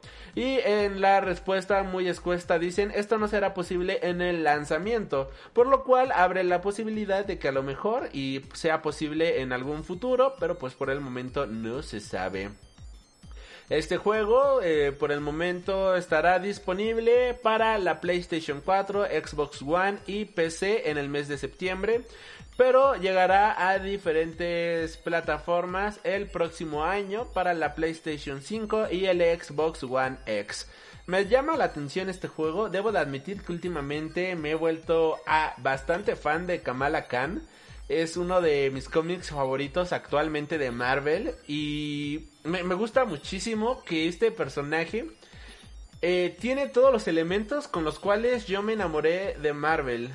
O sea, tiene un héroe joven, imperfecto, que tiene problemas, que la vida es bastante injusta en algunas ocasiones para ella. Tiene poderes asombrosos, tiene historias bastante buenas, que ella intenta hacerla de detective, intenta hacerla de, de tantas cosas. Me recuerda al Spider-Man clásico y en general disfruto muchísimo de este cómic. Me encanta bastante. Y bueno, ya nada más para cerrar las noticias, pues Habrá crossover de Back to the Future con Transformers, damas y caballeros. IDW estará publicando un nuevo evento entre estas dos franquicias con una figura edición especial. Para celebrar los 35 años de la franquicia de Back to the Future, IDW eh, hará un evento crossover con los Transformers en una serie limitada de cuatro números. La serie se centrará en un nuevo Transformer con un giro propio de Back to the Future. Ya esté, ya esté basado en una DeLorean. Ya este está basado en un DeLorean, al mismo carro que el Doc Bro convirtió en una máquina del tiempo. Eso. Ay, es que esta gente que, que pone las noticias luego cuesta trabajo. Bueno, el punto es que la portada del número uno es el DeLorean hecho Transformer y se ve, se ve cagadísimo, honestamente. Eh, me llama, me llama muchísimo la, eh, la atención ver cómo va a estar. Y la descripción, la hipnosis es la siguiente. Martin McFly regresa a su dulce casa, Hill Valley 1985. Y todo va bien hasta que Marty y la máquina del tiempo de su amigo Doc Brown llama la atención de los Decepticons. Con un pequeño error, Marty se encuentra en medio de una aventura para detener los planes de los Decepticons en el pasado, presente y futuro con la ayuda del Autobot Gigawatt. Si esto no fuera suficiente, dicho Transformer tendrá su propia figura de acción y estará disponible de manera exclusiva en el sitio de walmart.com en Estados Unidos y será limitada a 1985 piezas, o sea, el año en el que fue estrenado Back to the Future. Y ahora sí, joven Mike, este, no te dejé De hecho, no te dejé comentar lo último, así que por favor, comenta todo. Sí, no, bueno, de hecho, este, para esta, esta serie también van a, Hasbro ya está sacando también la figura de del Transformer, edición especial de del DeLorean. Ya tiene tiempo que están haciendo este tipo de cosas, de hecho el año pasado sacaron una versión de igual un Transformer, pero del, del auto de los cazafantasmas. Entonces, este este año va a ser el de el del DeLorean, yo la verdad sí me lo voy a comprar sí es algo que estoy esperando, ya nada más que, que salga la preventa para sacar. Y en noticias a nadie que a nadie le importan, de hecho ya siguiendo con las figuras, también en la mañana este Marvel Legends sacó, bueno, sacó a la luz la nueva figura que van a sacar, que es un centinela de casi medio metro, que ya va a salir su preventa, está en 10 mil bolas, entonces si alguien tiene el gusto de comprarlo, pues ahí se pueden llevar esa figurita, pero la verdad está exageradamente cara. Está, está un poco cariñosa para la economía que tenemos actualmente, si somos honestos.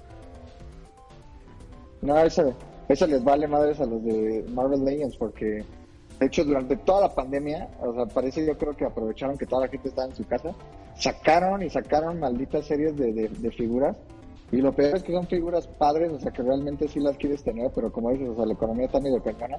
Pero no, no dudes en el poder de los coleccionistas, ¿eh? Ellos sacan dinero de abajo de las piedras para poder comprar cosas. Pues a ver, a ver, ¿qué tal?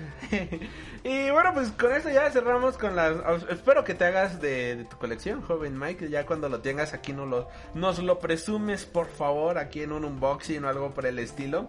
Para poder ver qué tal está la figura y ver cómo llega, ¿no? Porque una vez estaba viendo un unboxing de un cuate, este, eh, eh, pidió un juguetito de Japón, un juguetito, ¿no? Un mono, no, pidió una figura coleccionable desde Japón.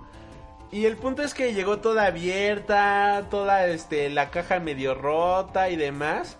O sea, que a los de DHL, de hecho, eh, lo, lo, mandó por DHL, les valió 3 hectáreas, que lo revisaron lo reempaquetaron y es como, no, man, qué, qué, mal plan, ¿no? Así que ahí, ahí vemos, ¿no? A ti cómo, a ti cómo te llega, si te llega en buenas condiciones y si no te llega en buenas condiciones, pues ya no lo, no lo haces saber, mi querido Mike. Claro, claro, te hacemos unboxing y todo. Perfecto. Y bueno, pues con esto cerramos con las noticias de la semana. Ya una hora ocho minutos de programa. Ahora sí que nos extendimos. Ni siquiera supe en qué momento pasó todo el tiempo. O sea, me pasó bastante rápido, si soy muy honesto. Es que el tiempo vuela cuando te diviertes. Dito COVID. Sí, hombre. y es, ah, claro, el COVID. Sí, sí, sí, pues empezamos con ese tema. Este, y bueno, pues esta semana un pequeño ¿Tú, eh, joven Mike, alguna serie, película, algo nuevo que hayas visto, algún cómic? No, fíjate que ahorita sí no he estado leyendo ni visto ni nada, ¿eh? He estado como que corto de tiempo y no he podido ver nada. Ahorita sí estoy... O sea, he visto películas, pero pues viejas, ¿no? No, nada nuevo. Ok, bueno, pues yo el día de hoy traía nada más un cómic, un manga y un libro, digo, y una película, una serie para comentar rapidísimo.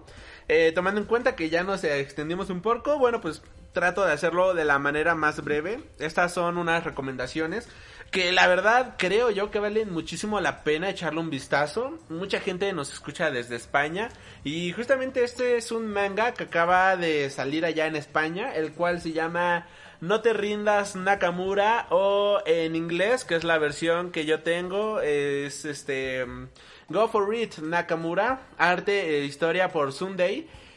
Eh, aquí 370130 manda saludos, buenas tardes, aquí llegando del trabajo. Ah, muy buenas tardes, joven 370130. Esperamos que hayas tenido un excelente día en el trabajo. Aquí apenas nosotros vamos iniciando con las recomendaciones de la semana, así que estás muy a tiempo todavía de ponerte aquí al corriente, ¿no? Y bueno, esta historia eh, muchos la ponen como cómic yaoi y demás. Y cuando te la venden como un cómic yaoi, lo primero que tú piensas es en dos chicos besándose, sexo, cosas por el estilo, ¿no? Así que yo... no, Sí, no, yo no pondría este cómic en esa categoría. bueno, este manga, porque es la historia de un chico que se llama Nakamura, como podrán haber intuido que es la cosa más tímida del mundo. O sea, es súper penoso, súper tímido, súper reservado. De hecho, pues te lo presentan, ¿no? Perfil Nakamura Okuto. Edad 16 años, tipo de sangre, bla bla bla bla bla bla. Este talentos especiales, esconderse así, esconderse de los demás, ¿no? Y el punto es que es súper antisocial película, música favorita, la que sea, ¿no? Filmes favoritos, le gustan los filmes de Chaplin. La, su frase más recurrente es, ah, ok, ¿no?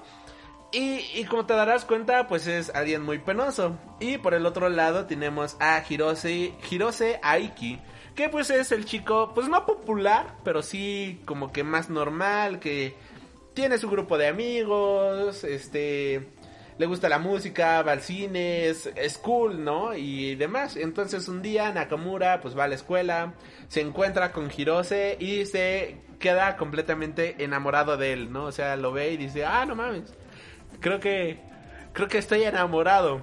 Y a lo largo de todo el manga, que son 200... 188 páginas en su versión en inglés, sin contar los extras, o sea, unas 190 páginas. Trata de Nakamura tratando de superar todos sus traumas, tratando de superar todos sus nervios para poder hablar con este con este Hirose. Y al final del día o sea, logra hablarle, logran este logran salir en plan de amigos y termina con una frase que al menos a mí hizo que me pusiera a vomitar arcoíris. Por ver todo lo que ha pasado en este cómic este, el cómic termina con Nakamura preguntándole a Hiroshi, oye, entonces, ¿somos amigos? ¿Podemos ser amigos? Y dices, ¡ah, qué bonito! Está, la verdad, muy padre, está muy genial, es una historia de amor bastante bonita. Eh, de verdad, no hay ni un solo beso entre personajes nunca se toman de la mano. Lo más cerca es que, que, están este, de uno con el otro es justamente en el panel final, que es el panel donde finalmente se agarran los dos y se agarran para tomarse una selfie juntos, ¿no? Para tomarse una foto juntos. Y ves a este Nakamura ahí todo rojo de la pena. Y es la única parte en el manga en el que se, digamos que tienen contacto. Y la verdad, yo quedé fascinado, quedé encantado, me gustó muchísimo. Este manga acaba de ser publicado en España por Milky Way Ediciones. La edición que yo tengo es por parte de la editorial Seven Seas Entertainment, que tiene un costo en Estados Unidos de 13 dólares o en Canadá de 16 dólares. En España, si no me equivoco, está en 8 o 9 euros más o menos. Pero de verdad, si tienen la oportunidad de leerlo, vale muchísimo, muchísimo la pena. Este, no sé si quieras comentar algo de este manga, joven Mike. Eh, pues digo, realmente no, no lo conocía hasta ahorita que lo estás mencionando, pero digo, siempre como tus buenas recomendaciones, ¿no? Dan ganas de leerlas, entonces por ahí quizás sería bueno checarla. Perfecto, y bueno, pues continuando con la... Ahora el cómic, ya me voy rapidísimo. El cómic que quiero recomendar el día de hoy viene siendo el de Birds of Prey, por editorial, bueno, por el subsello de Black Label, escrito por este Brian Azarello, eh, dibujado por Emanuela Lapachino, con tintas de Ray McCarthy, colores de Trish Mulvihill y Joey Clalis, letras por Steve Wans, co- portada de Iván Reis, Joey Prado y Alex Sinclair y portada variante de Joe Scott Campbell, J. Scott Campbell con Ula Moss. El punto es que este cómic, a su madre, es una de las cosas más intensas que le he leído a DC en muchísimo tiempo. Actualmente por el, bueno, el, por el parte del sello Black Label publicaron dos cómics de Birds of Prey, uno llamado Harley Quinn and the Birds of Prey, que viene siendo como una especie de eh, mm, basada, ¿no? Inspirada en el universo de la película y este cómic de Birds of Prey escrito por Brian Azarello.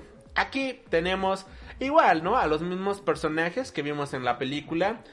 Y, y no manches. O sea, desde la primera página tenemos a una banda que está decapitando gente, no sabemos qué está pasando. Y a lo largo de 50, 60 páginas, este Brian Azarello nos sumerge en una historia con una pandilla eh, que está matando gente en Ciudad Gótica, que se están adueñando del, del lugar, de, se están adueñando del, del territorio, ¿no? Están marcando su territorio a través de diferentes decapitaciones como son lo más bajo de lo más bajo del mundo, pues obviamente Batman no se mete en esto, ¿no? O sea, Batman únicamente se mete en cuando tiene a- que combatir a otros hombres en panties, ¿no? O sea, el, el, el, el-. Sí, ¿no? O sea, claro, Bane, un este Scarecrow y demás, pues como que va, ok, está, está chido, ¿no? Pero como esto está en el submundo, pues Batman no se mete en esto, dice, bueno, esto es para personajes de un nivel más bajo. Y es de esta manera que nos... Esto es como para los titanes. Sí, ándale, ¿no? Bueno, y en este caso ya ni los titanes. Esto es un caso para las Birds of Prey. Y el caso es súper denso. Algo que me gustó bastante es que digamos que esto también toma ciertos lineamientos de la película. En donde Harley Quinn ha roto con el Joker y vemos cómo se está emancipando del Joker. Tratando de demostrar que ella es muchísimo más que el Joker. Y al final es brutal, o sea, es un cómic muy oscuro, es una novela negra de gangsters, este, llevada de muy buena manera. Esto es algo que me encantó por completo, porque eh, Brian Azarello siempre sabe cómo escribir una historia pulp, ¿no? Siempre sabe cómo escribir de muy buena manera una novela negra. Por lo cual en esta historia lo que nos presentan, híjole, te vuela la cabeza de mil maneras diferentes. Y es increíble, increíble. Quisiera hablar con un poquito más con detalles, pero al ser una historia tan corta, cada detalle que des es como que un spoiler, ¿no? De algo mayor, porque hay que mencionar que es una historia autoconclusiva, o sea, es un one shot, por decirlo de cierta manera. Está bastante corta, vale muchísimo la pena, tiene un costo de 10 dólares. Y el final de verdad, el final me dejó sorprendido. Eh, siento que es como el final de este la broma asesina de Killing Joke. En donde tú decides qué pasó, ¿no? Tú decides si Batman mató al Joker o si no lo mató. Aquí digamos que tenemos un planteamiento bastante similar, pero ahora eh, que involucra al personaje de Harley Quinn y al personaje del Joker. Tú decides qué diablos pasó entre ellos dos, tú decides qué continúa en la siguiente viñeta. Pero eso sí, no es una lectura para menores de edad. Si no te gusta la sangre, si no te gustan los sesos, aléjate de esta serie porque sí, tiene bastante gore. Eh, muy al estilo también de este... Muy al estilo de The Boys, podríamos compararlo. Eh, tiene obviamente su parte de superheroica, ¿no? Ves a Black Canary, a Huntress y a Harley Quinn pateando traseros en Ciudad Gótica, lo cual pues siempre se agradece, lo cual siempre es genial, ¿no? Tener esta parte superheroica, eso siempre está chido. Y este, bueno, si les gustó la película de Harley Quinn y quieren leer una historia similar, pero subida de tono con subida de tono mala onda con una historia súper bien hecha. Ahora sí oscura y tétrica como el Snyderverse. Pues esta historia de Birds of Prey vale muchísimo muchísimo la pena. Haré un video de esta de este cómic y ya posiblemente después haga un video hablando de cada panel o sea full spoilers pero sí, de verdad, léanlo, léanlo, léanlo porque vale muchísimo la pena. No sé si quieres comentar algo de esta de este cómic, Mike. No, pues igual he escuchado sobre él, como mencionas, es como una pues no, no tipo historia noir, pero como eh, detectivesca dentro de lo de lo oscuro y como dices, muy al estilo de Azarelo, ¿no? Entonces yo creo que sí vale la pena checarlo. Este, y más si va siguiendo la parte de la de, la historia de la película, quizás a lo mejor también es como una especie de, lo que hablábamos de Ready Player One, ¿no? Una especie también como de, material para, para una posible secuela de Birth of Prey, es que la piensan, si es que la piensan hacer. Sí, hombre, y ojalá, ojalá que sí este, puedan hacerlo, ojalá que sí puedan, este, sí haya una secuela, porque esta es una historia que al menos a mí en lo personal me gusta muchísimo. Y bueno, ya para cerrar, ahora sí con las recomendaciones de esta semana, vi una serie que, ah, me hizo vomitar arcoiris de igual manera que eh, Go For It Nakamura. Y eh, esta fue la serie de Love Victor, spin-off de Love Simon. En donde tenemos que Victor, pues es un chico que es este. Viene de familia latina, son colombianos, su familia viene de Colombia, Evel pues ya nació en Estados Unidos, por lo que tenemos entendido. Y es una familia bastante conservadora, es una familia con pues temas así muy religiosos y demás. Creo que yo como mexicano me sentí súper identificado, ¿no? Con esa parte. Creo que todos eh, tenemos esta parte en nuestra familia, al menos de este lado de Estados Unidos para abajo. Bueno, o sea, de el Río Grande para abajo, el Río Bravo para abajo, en donde hay imágenes religiosas en la casa, hay este la señora que se la pasa rezando, la persona que se encomienda a Dios, el tema de la de ser conservadores y demás. Y bueno, el punto es que Víctor pues está tratando de hacer una nueva vida en su nueva escuela que es Creedwood, en donde también estudió Simon. Y Víctor trata de encontrarse a sí mismo, ¿no? Trata de descubrir quién es, por momentos no sabe si es heterosexual, no sabe si es bisexual, no sabe si es gay. Así que él está tratando de encontrarse a sí mismo y a lo largo de 10 episodios nos van presentando cómo él se va sintiendo, ¿no? Cómo Diablos va eh, buscando su, su propia identidad, pero al mismo tiempo también estar con una chava, ¿no? Pero luego, pues, digamos que no es lo mejor del mundo porque luego ves a otro chavo y es como, güey, o sea, decídete, ¿no? Y en el sentido de que hace sufrir a, a la chava, hace sufrir al chavo, ¿no? O sea, se cree muy al Don Juan. Pero él está tratando de buscarse, él está tratando de encontrarse y justamente hay un episodio en donde va a Nueva York y en Nueva York pues trata de conocer a toda la comunidad que existe, ¿no? La comunidad LGBT que hay allá y creo que es el mejor episodio que puede haber de toda la temporada. Eh, donde yo también debo de admitir que aprendí varios temas que no, no conocía. O sea, bueno, y bueno, varias cosillas que ignoraba Y más que nada es una serie igual, ¿no? Como Nakamura. Bueno, Nakamura sí sabía que era gay, ¿no? Pero aquí como es una serie de un chico que está buscando su, su sexualidad, está buscándose a sí mismo a través de buenos amigos, a través de malos amigos, problemas familiares, eh, una vida que quizás no le ha favorecido del todo, pero que resulta ser bastante buena, resulta ser bastante padre.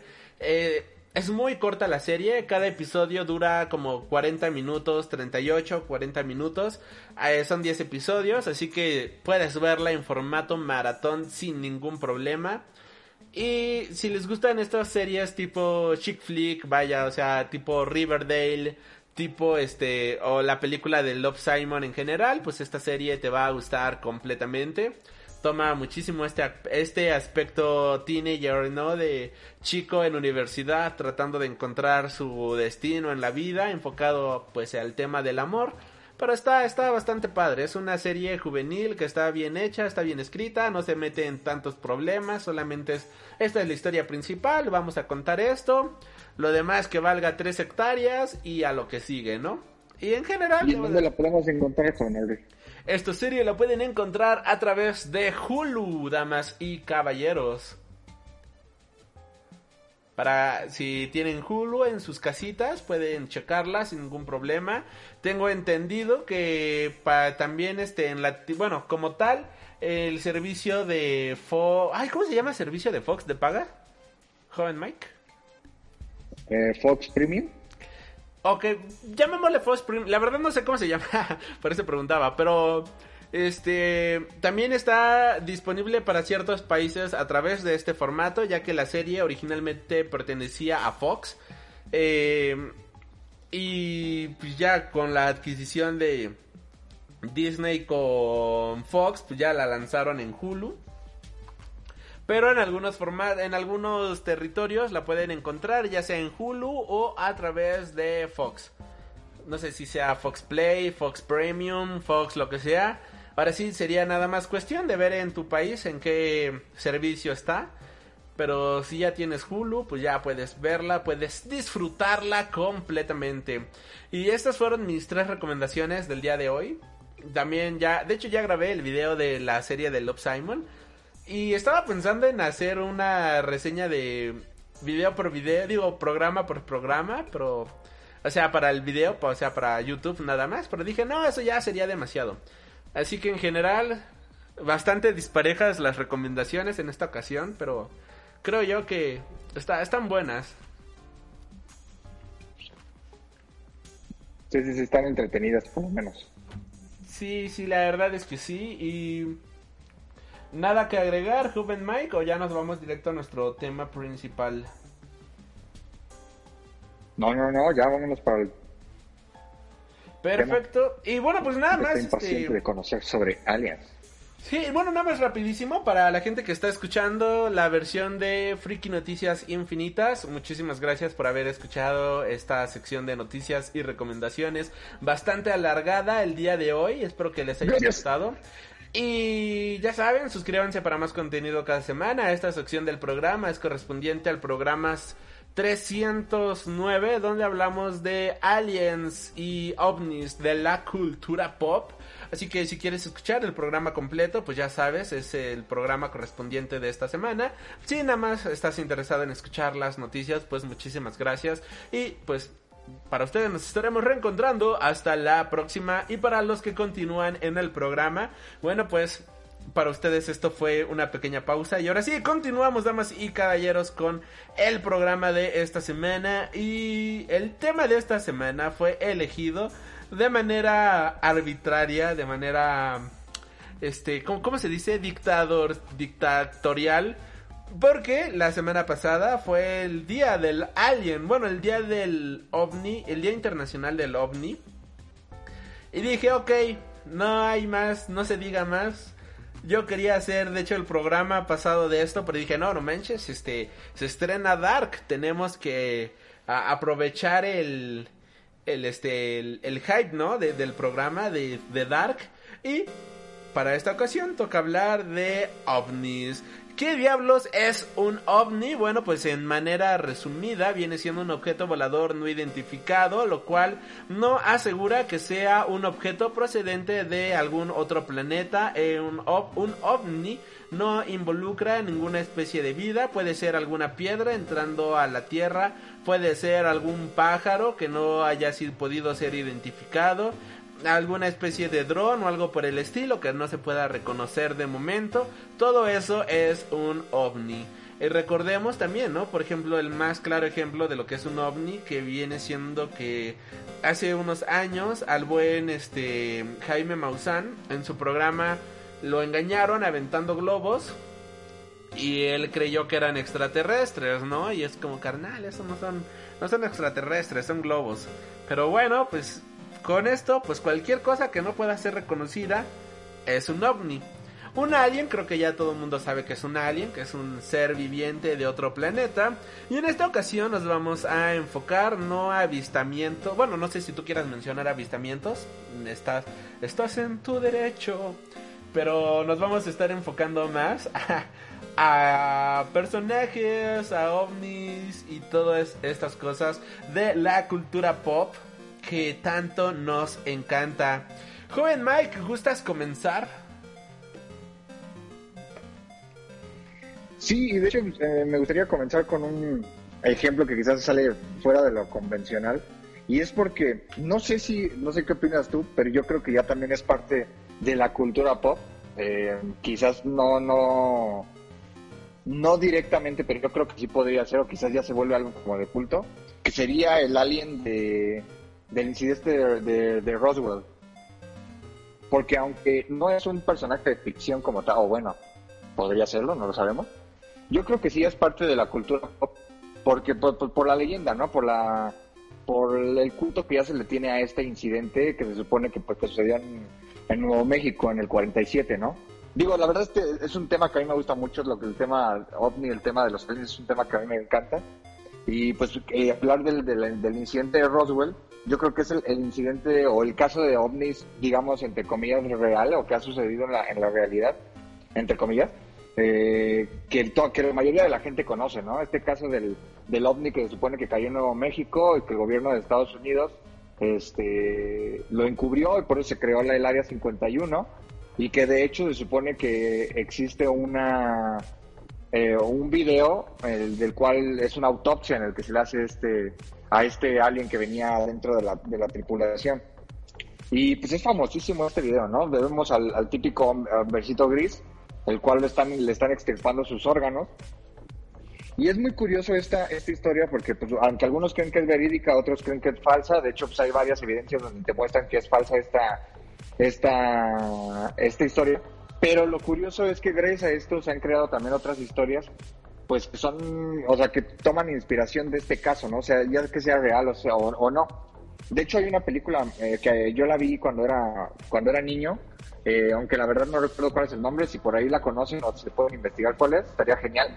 Pero precisamente trata sobre esto, sobre el incidente de Roswell, eh, donde unos, unos tipos que estudian cine encuentran un, un video que viene de, ahí, desde de, del área 51, encuentran una, una cinta en el cual viene grabado el video este, ¿no? Del, del incidente de Roswell. Y, y, y se supone que ese video es el video real. Entonces, ellos, eh, pues lo, lo, que quieren es venderlo a los noticieros y demás, pero después tienen un, un, accidente y el video se pierde. Entonces, lo que ellos hacen es con sus estudios de, de cine, recrean el video como ellos lo quisieron con los efectos especiales que quieren hacer y es por eso que se supone que por eso se ve como que un poco falso el video que nosotros conocemos. Y ese video que ellos hacen en la por lo menos en la película se supone que es el que se vuelve famoso a nivel mundial y es el que se presenta como la evidencia pero realmente no es el real. O sea el real fue el que ellos tenían y, y lo quemaron no y, y la verdad es una historia muy muy chida es una comedia pero que entra dentro como de la comedia documental eh, porque te habla sobre esto, ¿no? Sobre el, verdadero incidente que se supone que sí existió, que ellos lograron verlo, pero que como se perdió el video, tuvieron que recrearlo y ese video es el que existe actualmente que todos conocemos. Eh, pues no sé, digo, no sé si opinas también tú que sea parte de la cultura pop, pero yo creo que sí es un, es un, un ejemplo de lo, que, ha pasado con esto, sea real o no. Sí, no, y de hecho, pues el caso Roswell ha influenciado muchísimas, muchísimas historias, tanto para cómics como para videojuegos, como para series, para películas. La influencia de este caso es realmente innegable. Ah, vamos, simplemente aquí dos de tres películas que tengo están influenciadas, ¿no? En este caso. Eh, por ejemplo, la película de Paul, la película esta de...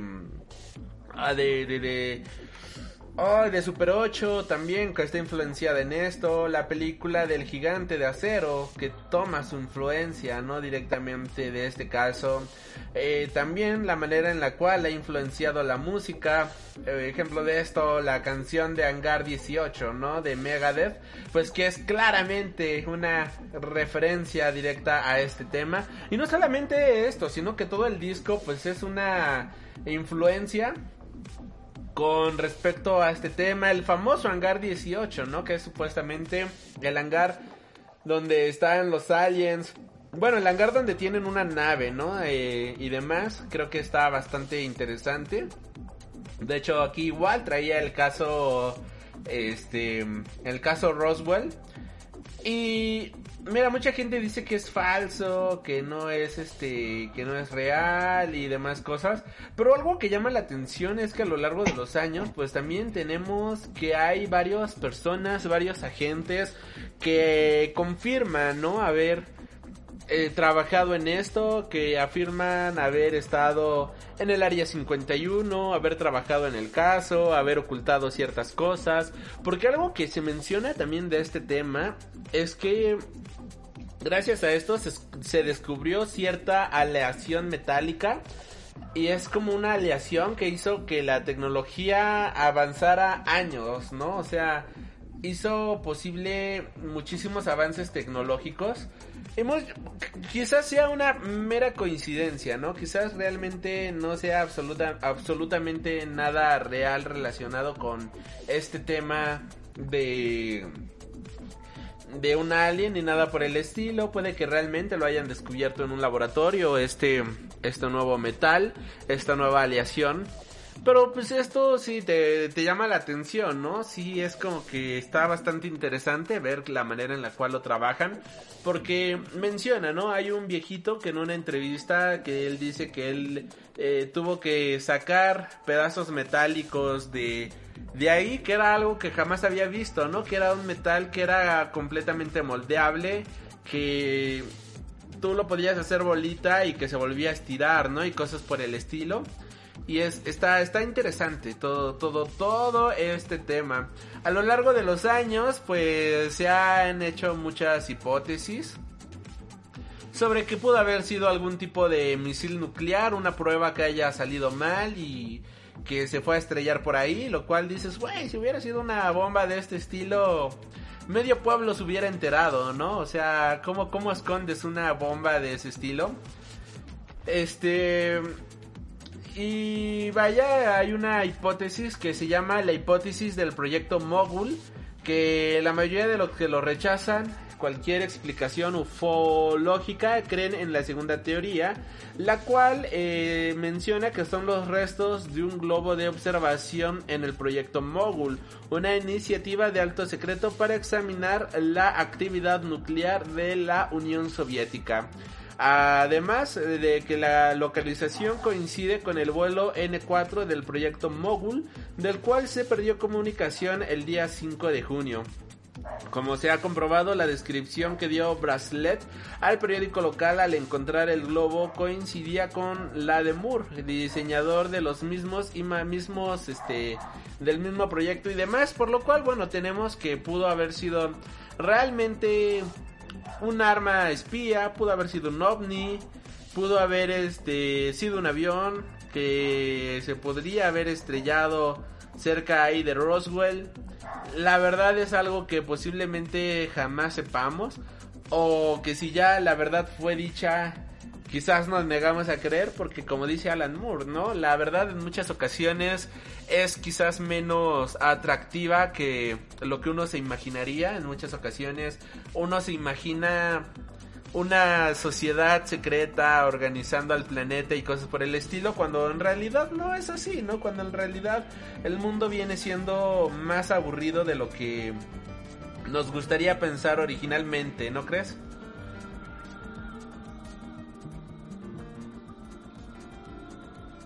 Joven Mike.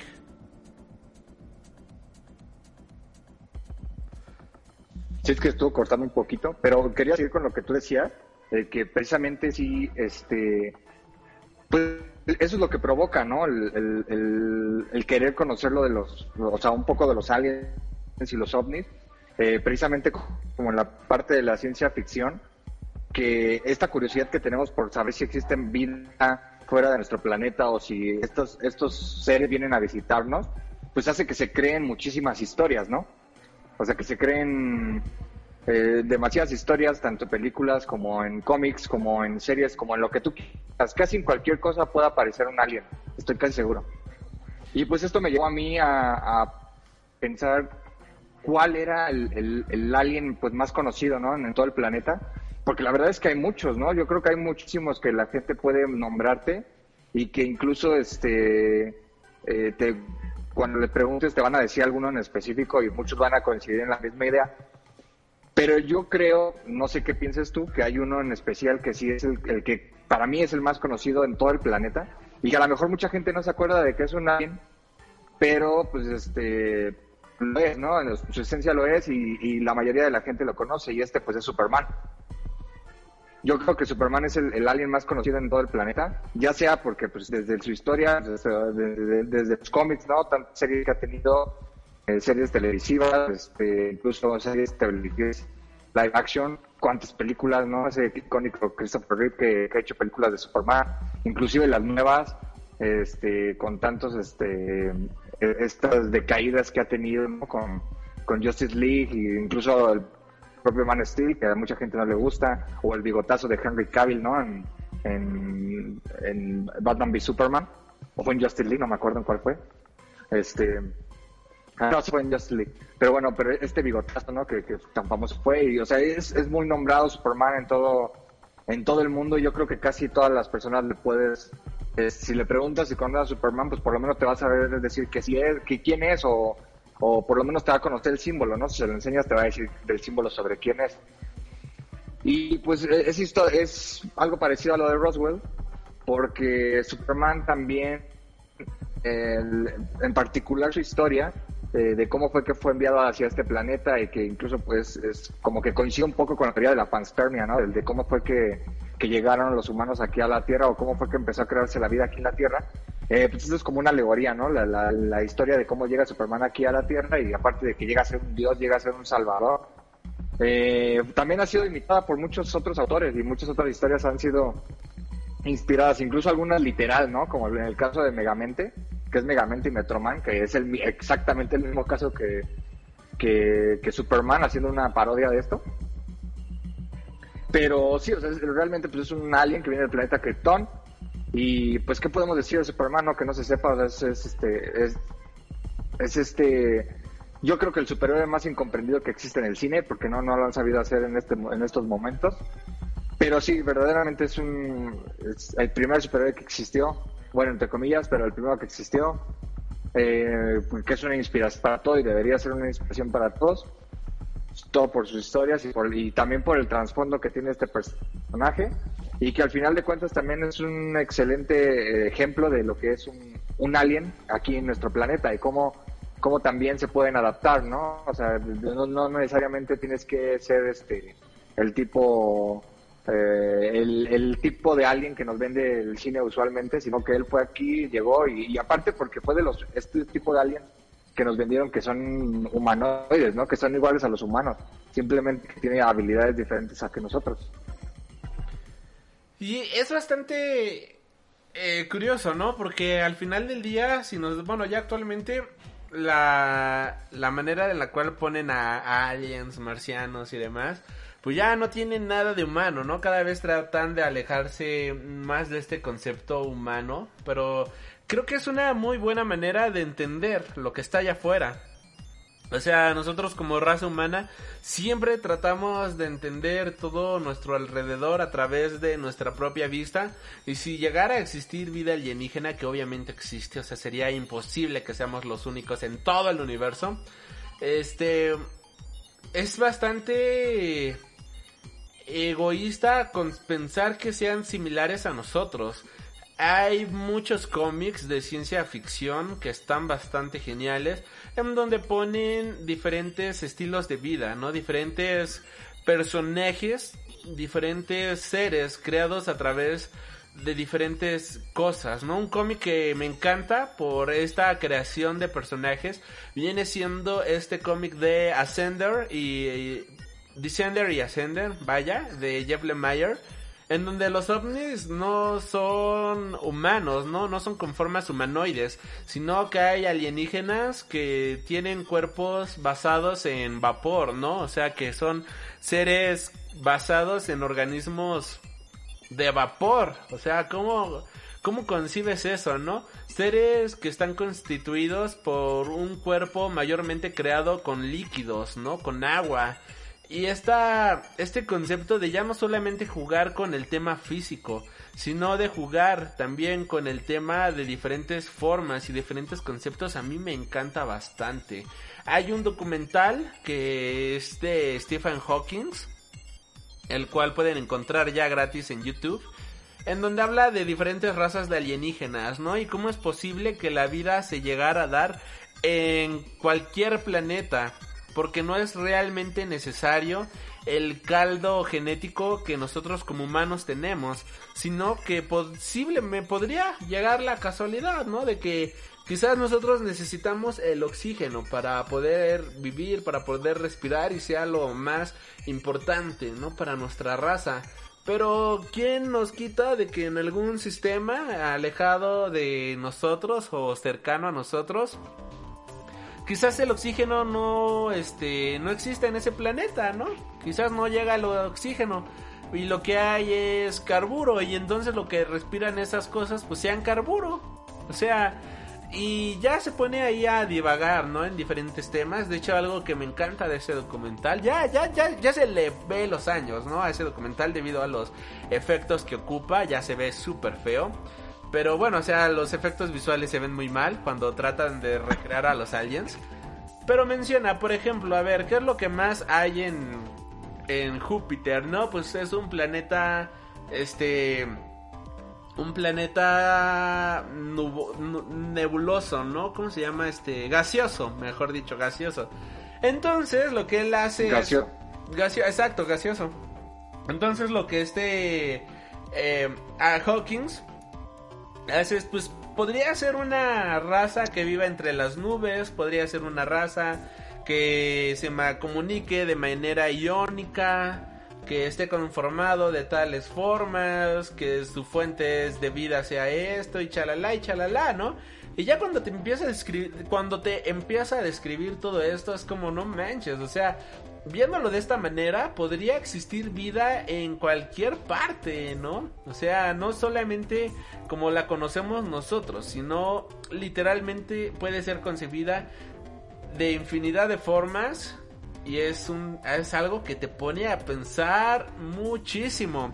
Y justamente hablando de esto, hay una hay un conteo que que, pone a las diferentes seres de vida. No sé si tú lo conozcas, joven Mike, pero te pone cuánto es el del más débil al más poderoso, ¿no? Diferentes entidades que supuestamente podrían llegar a existir y que están recapituladas de una manera bastante interesante, pero te puedo dejar tantito el micrófono, joven Mike, en lo que aquí cierro mi ventana y prendo la luz y eso.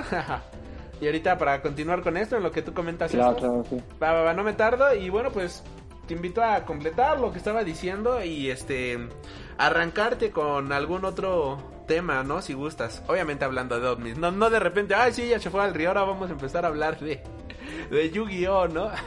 eh, lo cual, si quieres, está bien, De ¿no? Pokémon. De Pokémon, hablemos de Pokémon y las diferentes razas aliens de Pokémon. ¿Hay, ¿Hay aliens en Pokémon a todo esto? Ah.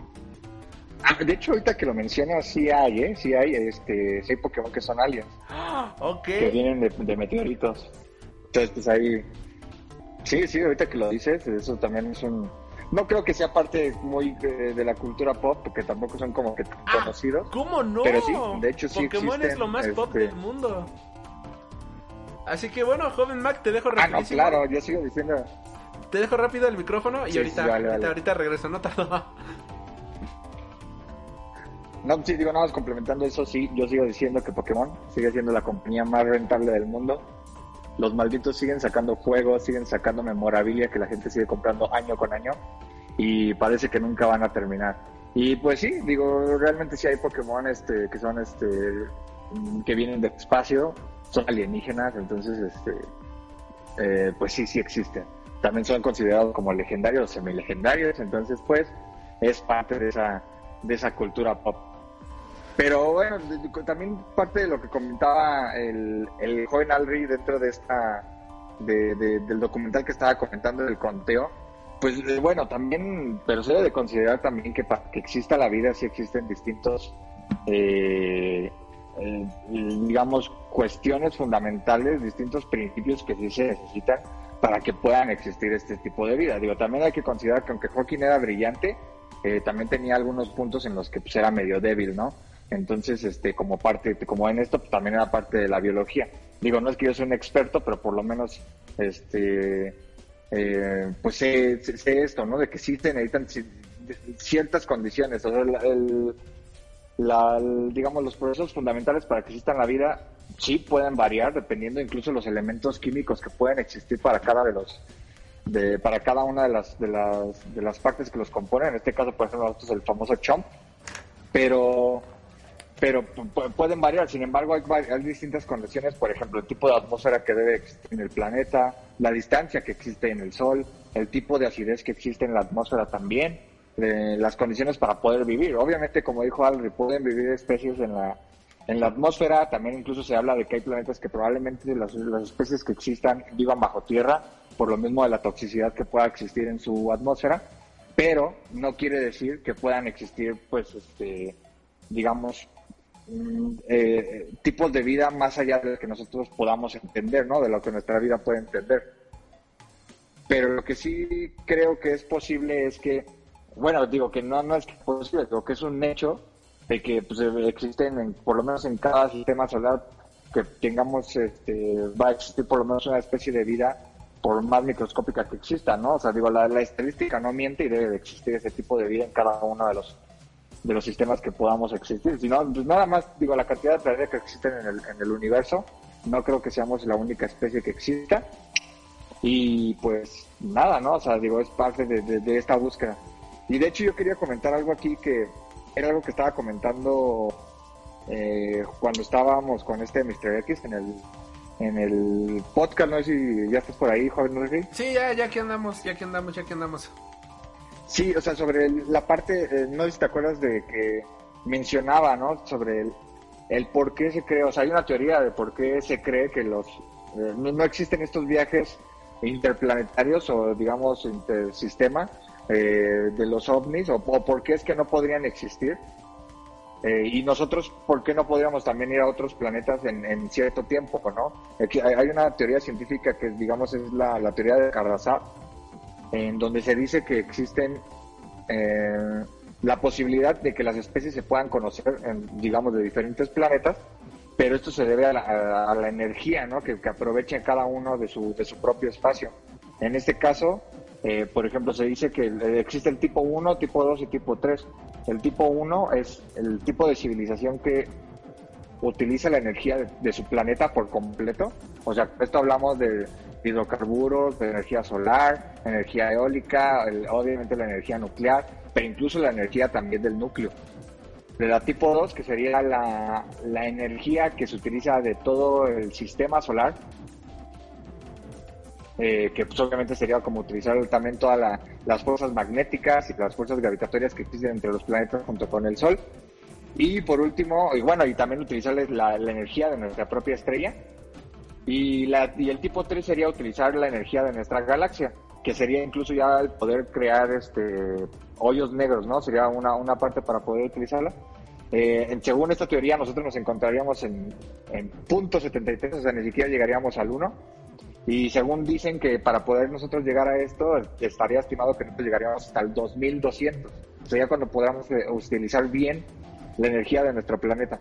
Entonces, la- lo que dice esta teoría es que nosotros podemos utilizar es- esta energía para poder viajar a otras, a otras, este, a otros planetas, pero para poder viajar a otros planetas necesitamos estar en el tipo 2, o sea, utilizar la energía de nuestra estrella, lo cual, pues, para eso fa- falta muchísimo, muchísimo tiempo. Y entonces dicen que esa es una limitante que existen entre los planetas y entre las galaxias, porque muchas veces el tipo de energía que estás utilizando no es el suficiente para poder llegar a otros planetas.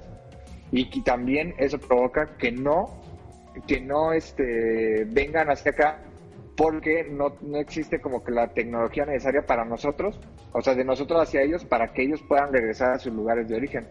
Entonces, eh, pues esa es una teoría quizás porque no puedan estarnos visitando. Digo, creo que es una teoría muy, este, igual también como que entra dentro de la ciencia ficción y, y muy fantasiosa, pero está como que interesante también para leer, como para leer el artículo.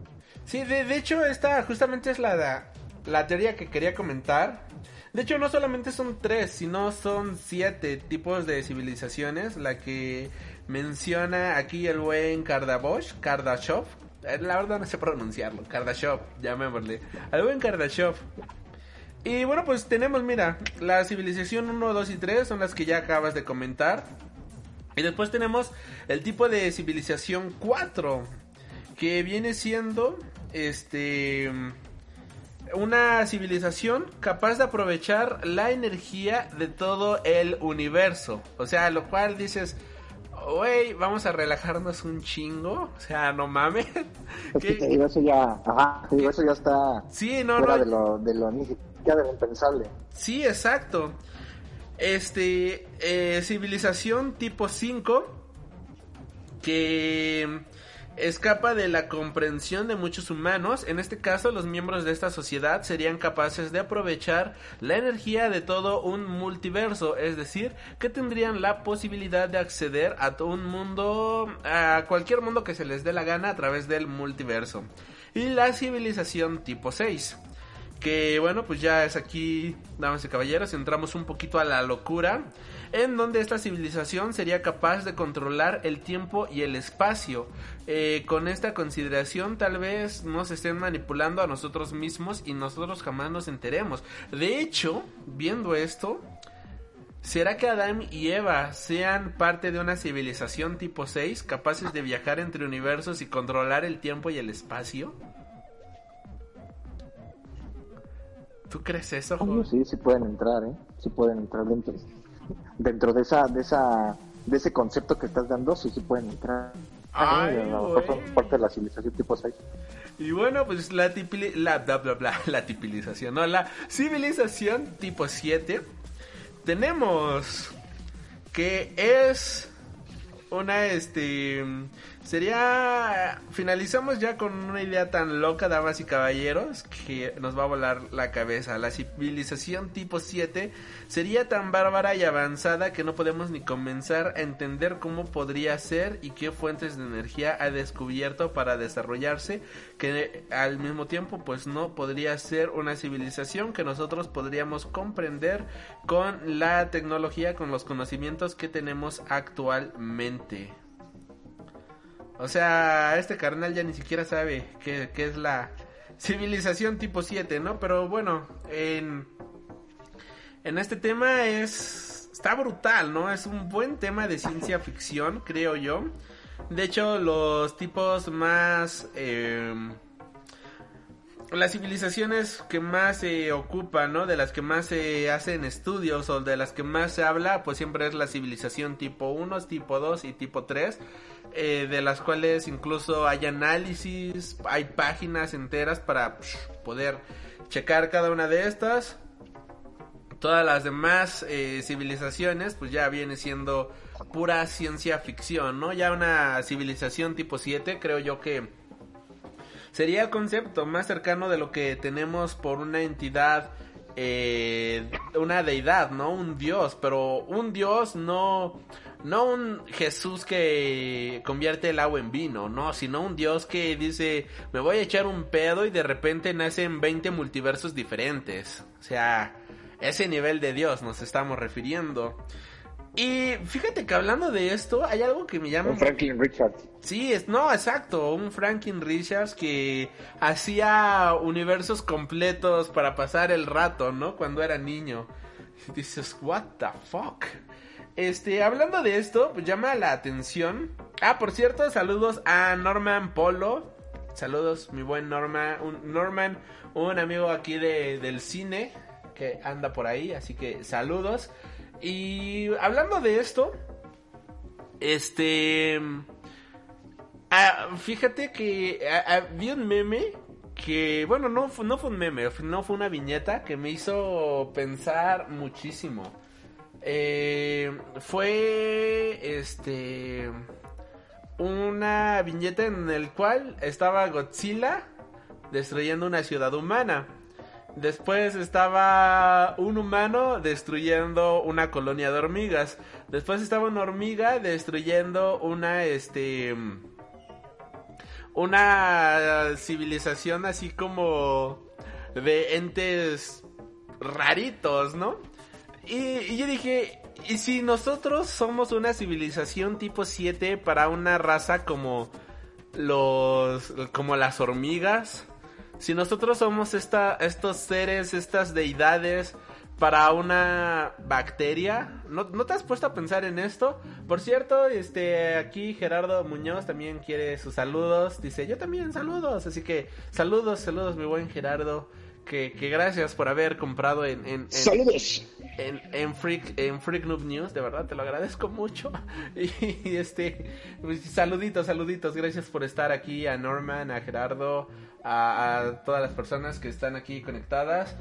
Este, ya saben si quieren su saludo, pues coméntenlo aquí en la cajita de los comentarios. Ajá, gracias, nada, de nada. Y bueno, pues no sé, ¿qué opinas de este tema, no? O sea, yo, yo lo veo, la verdad, y digo, me quedo pensando en, es que nosotros bien podríamos ser esta civilización, podríamos ser dioses para otra civilización, ¿no? Podríamos ser casi entes celestiales para una, un ente de vida que apenas si puede desarrollarse para sí solo. No sé qué opinas. Es que, pues sí, digo, igual como, sí, claro, como dijo este Carl Sagan, ¿no? Dentro del macrocosmos nosotros también tenemos un universo dentro. Y es porque, pues es cierto, si, si te pones a pensar en todo lo que, en todo lo que somos, digo, nos- nosotros somos una pequeñísima parte de todo, de todo este universo que se está expandiendo, ¿no?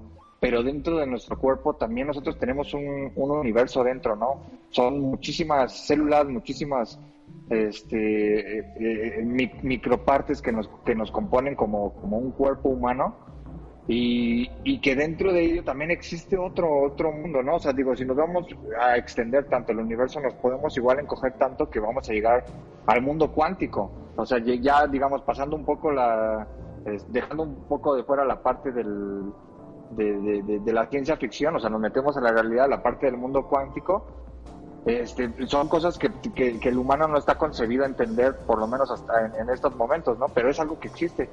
Y pues en, en este sentido, pues nosotros seríamos como esa, esa expresión biológica perfecta en la cual todo se junta perfectamente para que podamos eh, ¿no? O sea, nosotros somos como el, el producto perfecto de toda esta evolución. Entonces, nosotros al ser este, este producto perfecto, pues somos el, la, como dices, la deidad la deidad para todas estas especies que son, son más pequeñas, o incluso la deidad de- dentro de nuestro propio universo que es nuestro cuerpo.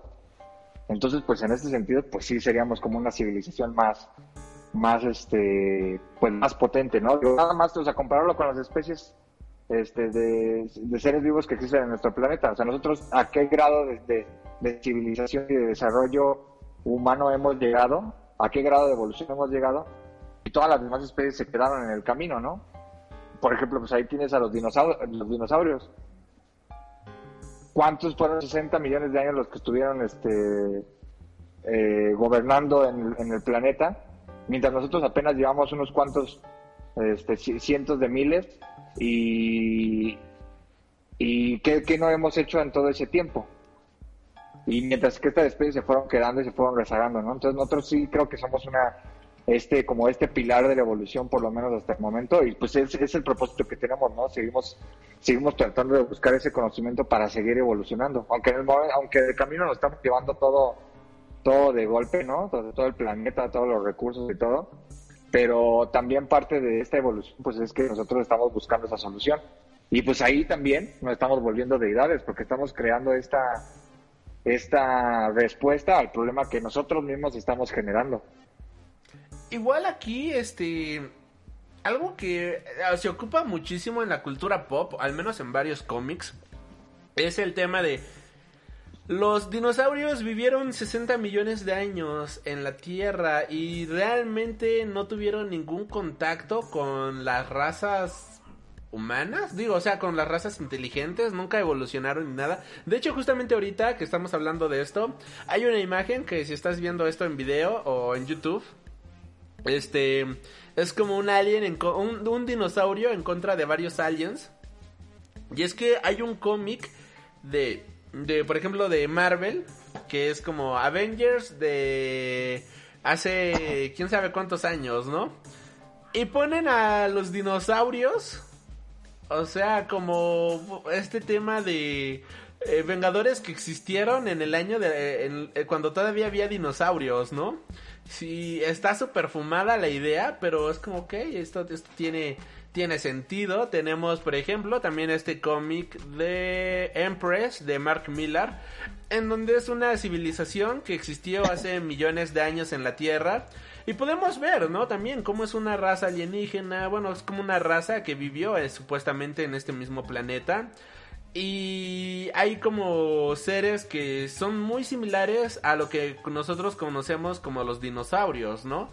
Que de ahí pudieron haber evolucionado, ¿no? Estos seres que hayan alcanzado cierta, cierto entendimiento, cierta tecnología y demás. Y así de estos ejemplos hay miles, ¿no? Hay muchísimos ejemplos de los cuales, pues, la, tenemos como al parecer los dinosaurios pues alcanzaron cierto nivel en cuestión tecnológica y demás. Y también no o sea puede que no hayan hecho absolutamente nada puede que hayan hecho miles de cosas y de las cuales pues ya no hay registro no ya no tenemos nada. Puede que si hayan construido una ciudad un pequeño pueblito jamás lo veamos. Y igual, ¿no? Hay una teoría bastante buena que de hecho esta teoría la llevaba para ese programa con el buen Mr. X y era una teoría que hablaba de que una vez que ocurrió lo del tema del meteorito y demás, pues los ali- lo- los dinosaurios inteligentes se fueron este de la Tierra, ¿no? Abandonaron la Tierra y son conocidos como los famosos reptilianos. Y los dinosaurios que digamos que eran de mejor clase, los dinosaurios que no pudieron nunca desarrollar su inteligencia, fueron los que se quedaron en la Tierra.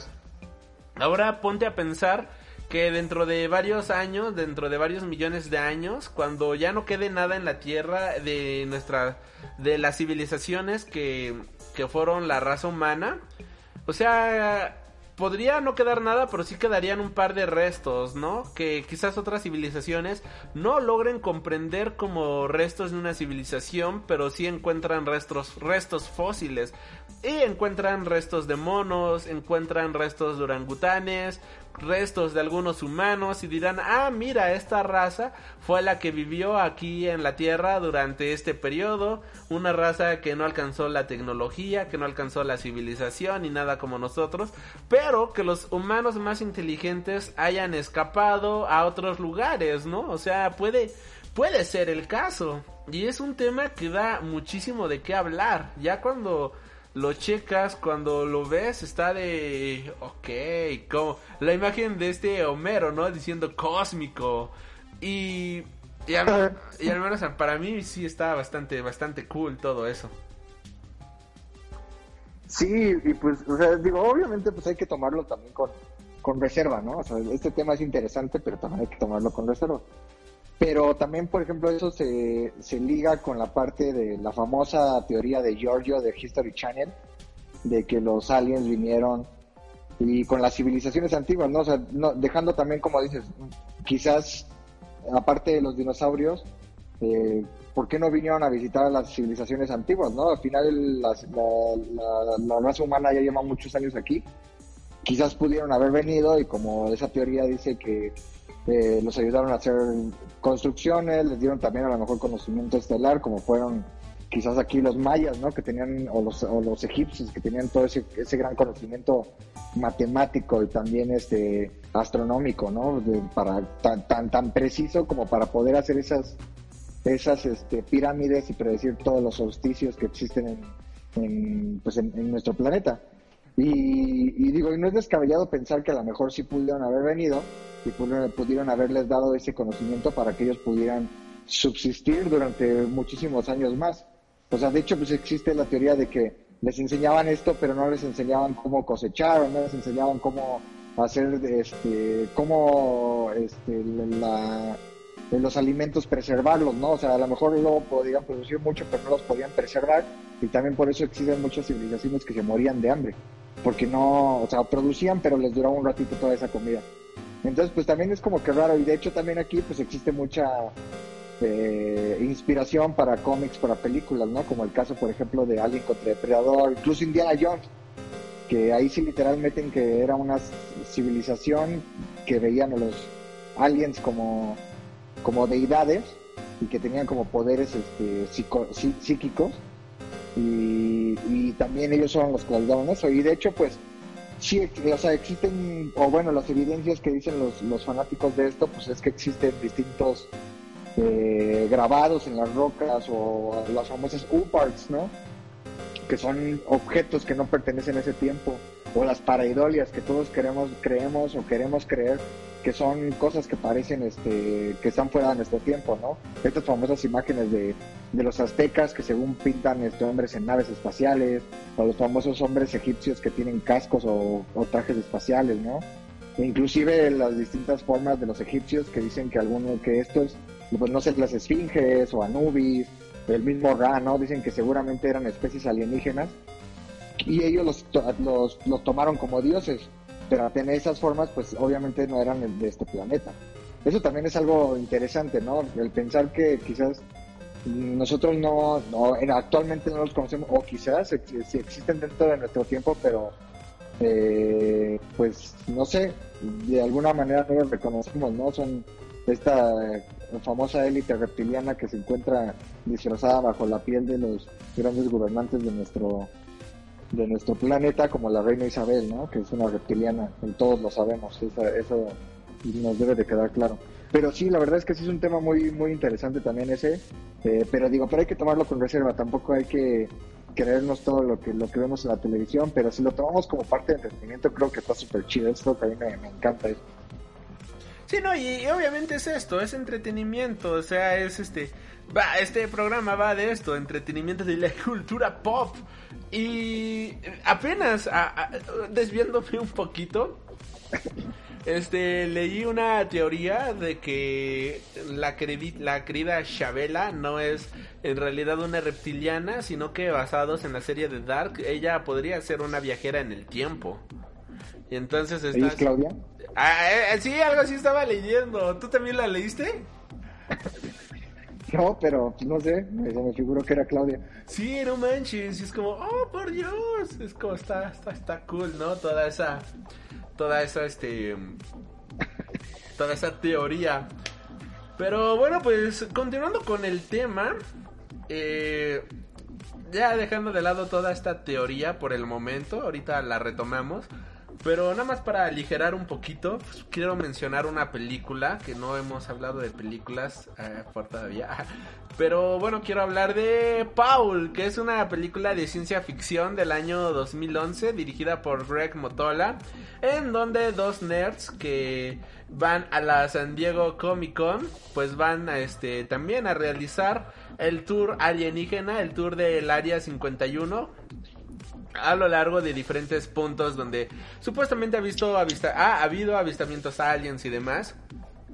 Y en su travesía, pues se encuentran con Paul, que viene siendo un alienígena, el cual pues ha escapado del área 51.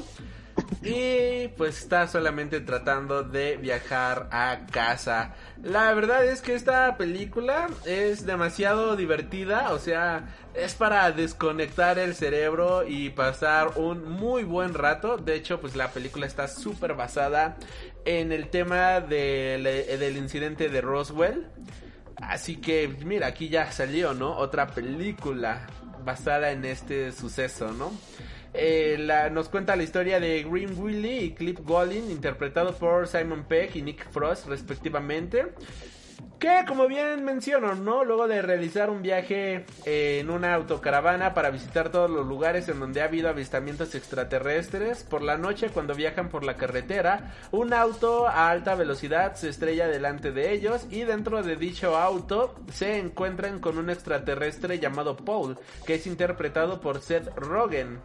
Este alienígena está desesperado y necesita de su ayuda, aunque sorprendido por la aparición de Paul, Grimm se compromete a ayudarlo a llegar a su destino, mientras que Cliff no está del todo contento con la idea. Más tarde, Lorenzo Soil, que es interpretado por Jason Bittman, un agente del gobierno, llega al lugar donde Paul se estrelló y le informa a su superior, una misteriosa mujer, que eh, se ha escapado. Soli moviliza a dos ineptos agentes del FBI, Hagar y O'Reilly, para ayudar en su misión sin decirles que eh, la naturaleza cuál es la naturaleza de su verdadero objetivo. Esta película cada vez que la veo siempre me la paso bien, siempre me río, siempre estoy a gusto, ¿no? Con esta película, creo que es de estos filmes completamente básicos, completamente sencillos que puedes ver una y mil veces como Shrek y Shrek y jamás te vas a aburrir realmente de verlos porque están tan bien estructurados que es muy agradable ver estas películas. Ahora sí, joven Mike, te cedo el micrófono. Pues bueno, pues siguiendo con las películas, este, también pues una muy conocida que es E.T., eh, dirigida por Steven Spielberg en el 82, de hecho la película más taquillera en ese momento, una de sus, igual de sus este, grandes películas que tiene, una de también es una de mis películas favoritas, y obviamente la, la gran orquesta de este John Williams que musicaliza la película que es impresionante. Eh, pues es, es, similar, de hecho es muy similar a la historia de Paul y que también se, se enlaza también con la parte del incidente de Roswell. Este extraterrestre que llega al planeta le encuentra a este Elliot y lo ayuda para, para que pueda regresar a, con sus, con su, a su nave con sus con sus este, con su familia y también viene pues toda la parte del ejército porque se lo quieren llevar y demás, ¿no? O sea, volvemos a decir lo mismo, es, parte del incidente pues, es que causó muchísima inspiración en todas estas películas. Y pues esta película, la verdad es que es una película con tema, bueno, es, infantil, pero con este tema metido de, de extraterrestres. Es una película familiar que la verdad disfrutas a más no poder. A mí me encanta, me encanta esta película. También igual cada vez que la veo es como que un, este, pues no sé, para relajarme, para disfrutarla, es como también como película, no sé, de diciembre, yo lo veo así, como para poder verla con tu familia, para enseñárselas a tus hijos. Y pues también, ¿no? Eh, aquí está padre porque te meten la idea de, eh, igual con Paul, ¿no? O sea, te meten la idea de que los extraterrestres pues no tienen que ser completamente malos, de hecho, este, son, eh, son buenos, en este caso pues son... Bueno, bueno. Sí, sí, yo sí te estoy escuchando. Aquí todo el mundo te está ah, escuchando, todo bien. Ah, perdón, es que como se me acabó la batería de los audífonos, este, eh, sí, no, o sea, no, te meten la idea de que son extraterrestres buenos y, y, que no necesariamente vienen a atacar el planeta como la mayoría de los de los filmes lo hacen, ¿no? En este caso, pues fuera bueno, inclusive tienen la habilidad de curar, que es algo muy padre, o sea, te meten la parte de la nostalgia y no sé, es una, la verdad es una excelente película que la recomiendo y pues qué, mejor que incluir uno de los, de los aliens también más famosos de toda la historia. Sí, mira, aquí nos comentan si se escucha bien, si se escucha. O sea, si sí te estás escuchando, muchachón. Hablando de esto. Ah, perfecto, gracias, gracias. Este. Me, va, me van a matar muchos, pero yo no había visto la película de E.T. Hasta hace. Bueno, ya tiene rato que la vi, ¿no? Pero no la vi, digamos, así de. Tan, tan Recientemente. ¿no? O sea, también, este, sí, recuerdo haberla visto, obviamente, es una película creo que obligada. pero nunca le había puesto atención, ¿no? O sea, era como Gremlins, película que ves de niño, pero dices, ah, sí, chido, ¿no? Y se te olvida hasta que dices, ah, ok, tengo que ver esta película, pero verla bien, ¿no? O sea, verla en serio. Y esa curiosidad de ver esta película de E.T. me surgió hasta 2011 cuando salió la película de Super 8. Vi esta película de Super 8. Película, de hecho, escrita y dirigida por J.J. Abrams, producida por Steven Spielberg y Brian Bork, en donde tenemos que este es como una especie de remake, ¿no? De de de E.T., pero llevado al un poquito más moderno.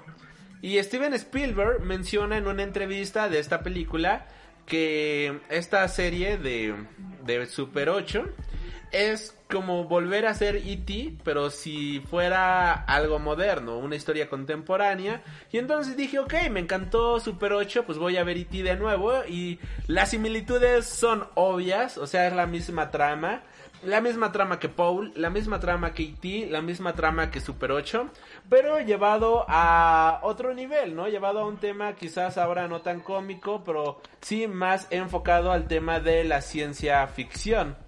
Eh, como campaña viral, como Cloverfield, una película más temprana de J.J. Abrams, Super 8 fue promocionada a través de una extensa campaña de marketing viral. El primer tráiler para la película fue adjuntada a la película de Iron Man 2, la cual pues salió en mayo del 2010, o sea, Iron Man 2, todavía ni siquiera teníamos la primera película de Vengadores. El tráiler entregó una premisa de una sección del Área 51 siendo cerrada en 1979 y su contenido siendo transportado entre por tren a Ohio. Eh, la verdad es que me encanta, me encanta, me encanta toda la promoción, todo lo que hubo. De hecho, también en los cómics de DC Comics de aquella época, de aquel lejano 2011, eh, lo llenaron con hojas de, de Super 8, ¿no? O sea, Sí, los mini pósters. mini pósters, las peli, bueno, mini historias y demás, que hacían que el hype creciera. O sea que el marketing estuvo bastante bueno, creo que sí estuvo bastante bien. Y la película también es bastante buena. O sea, si tú me dieras Muy buena. Si tú me dieras a elegir a mí, ¿cuál prefieres ver, Paul o Super 8?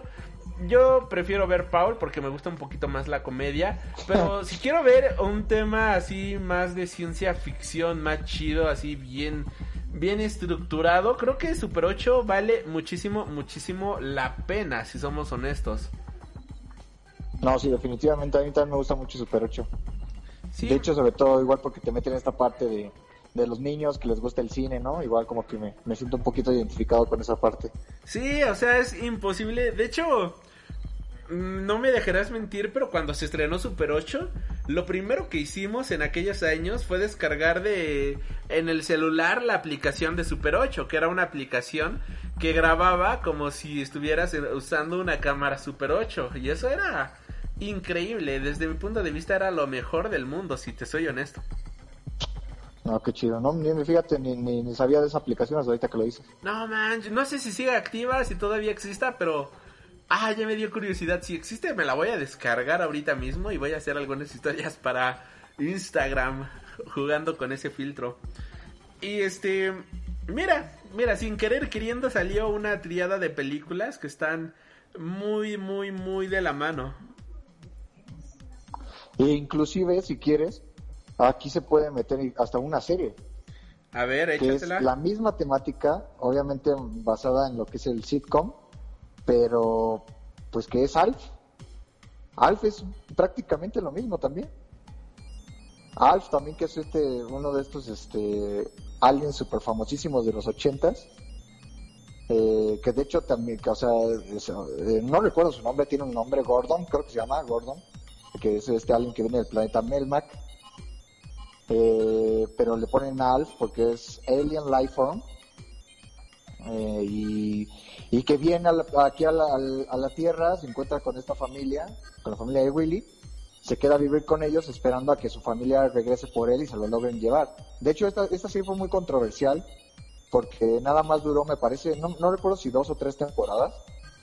Y este, y el segundo, bueno, y el, último capítulo de la temporada que, fue, digamos, la final, pues se queda donde ya por fin lo van a, lo, están llevando a un área donde va a llegar una nave y llega por él.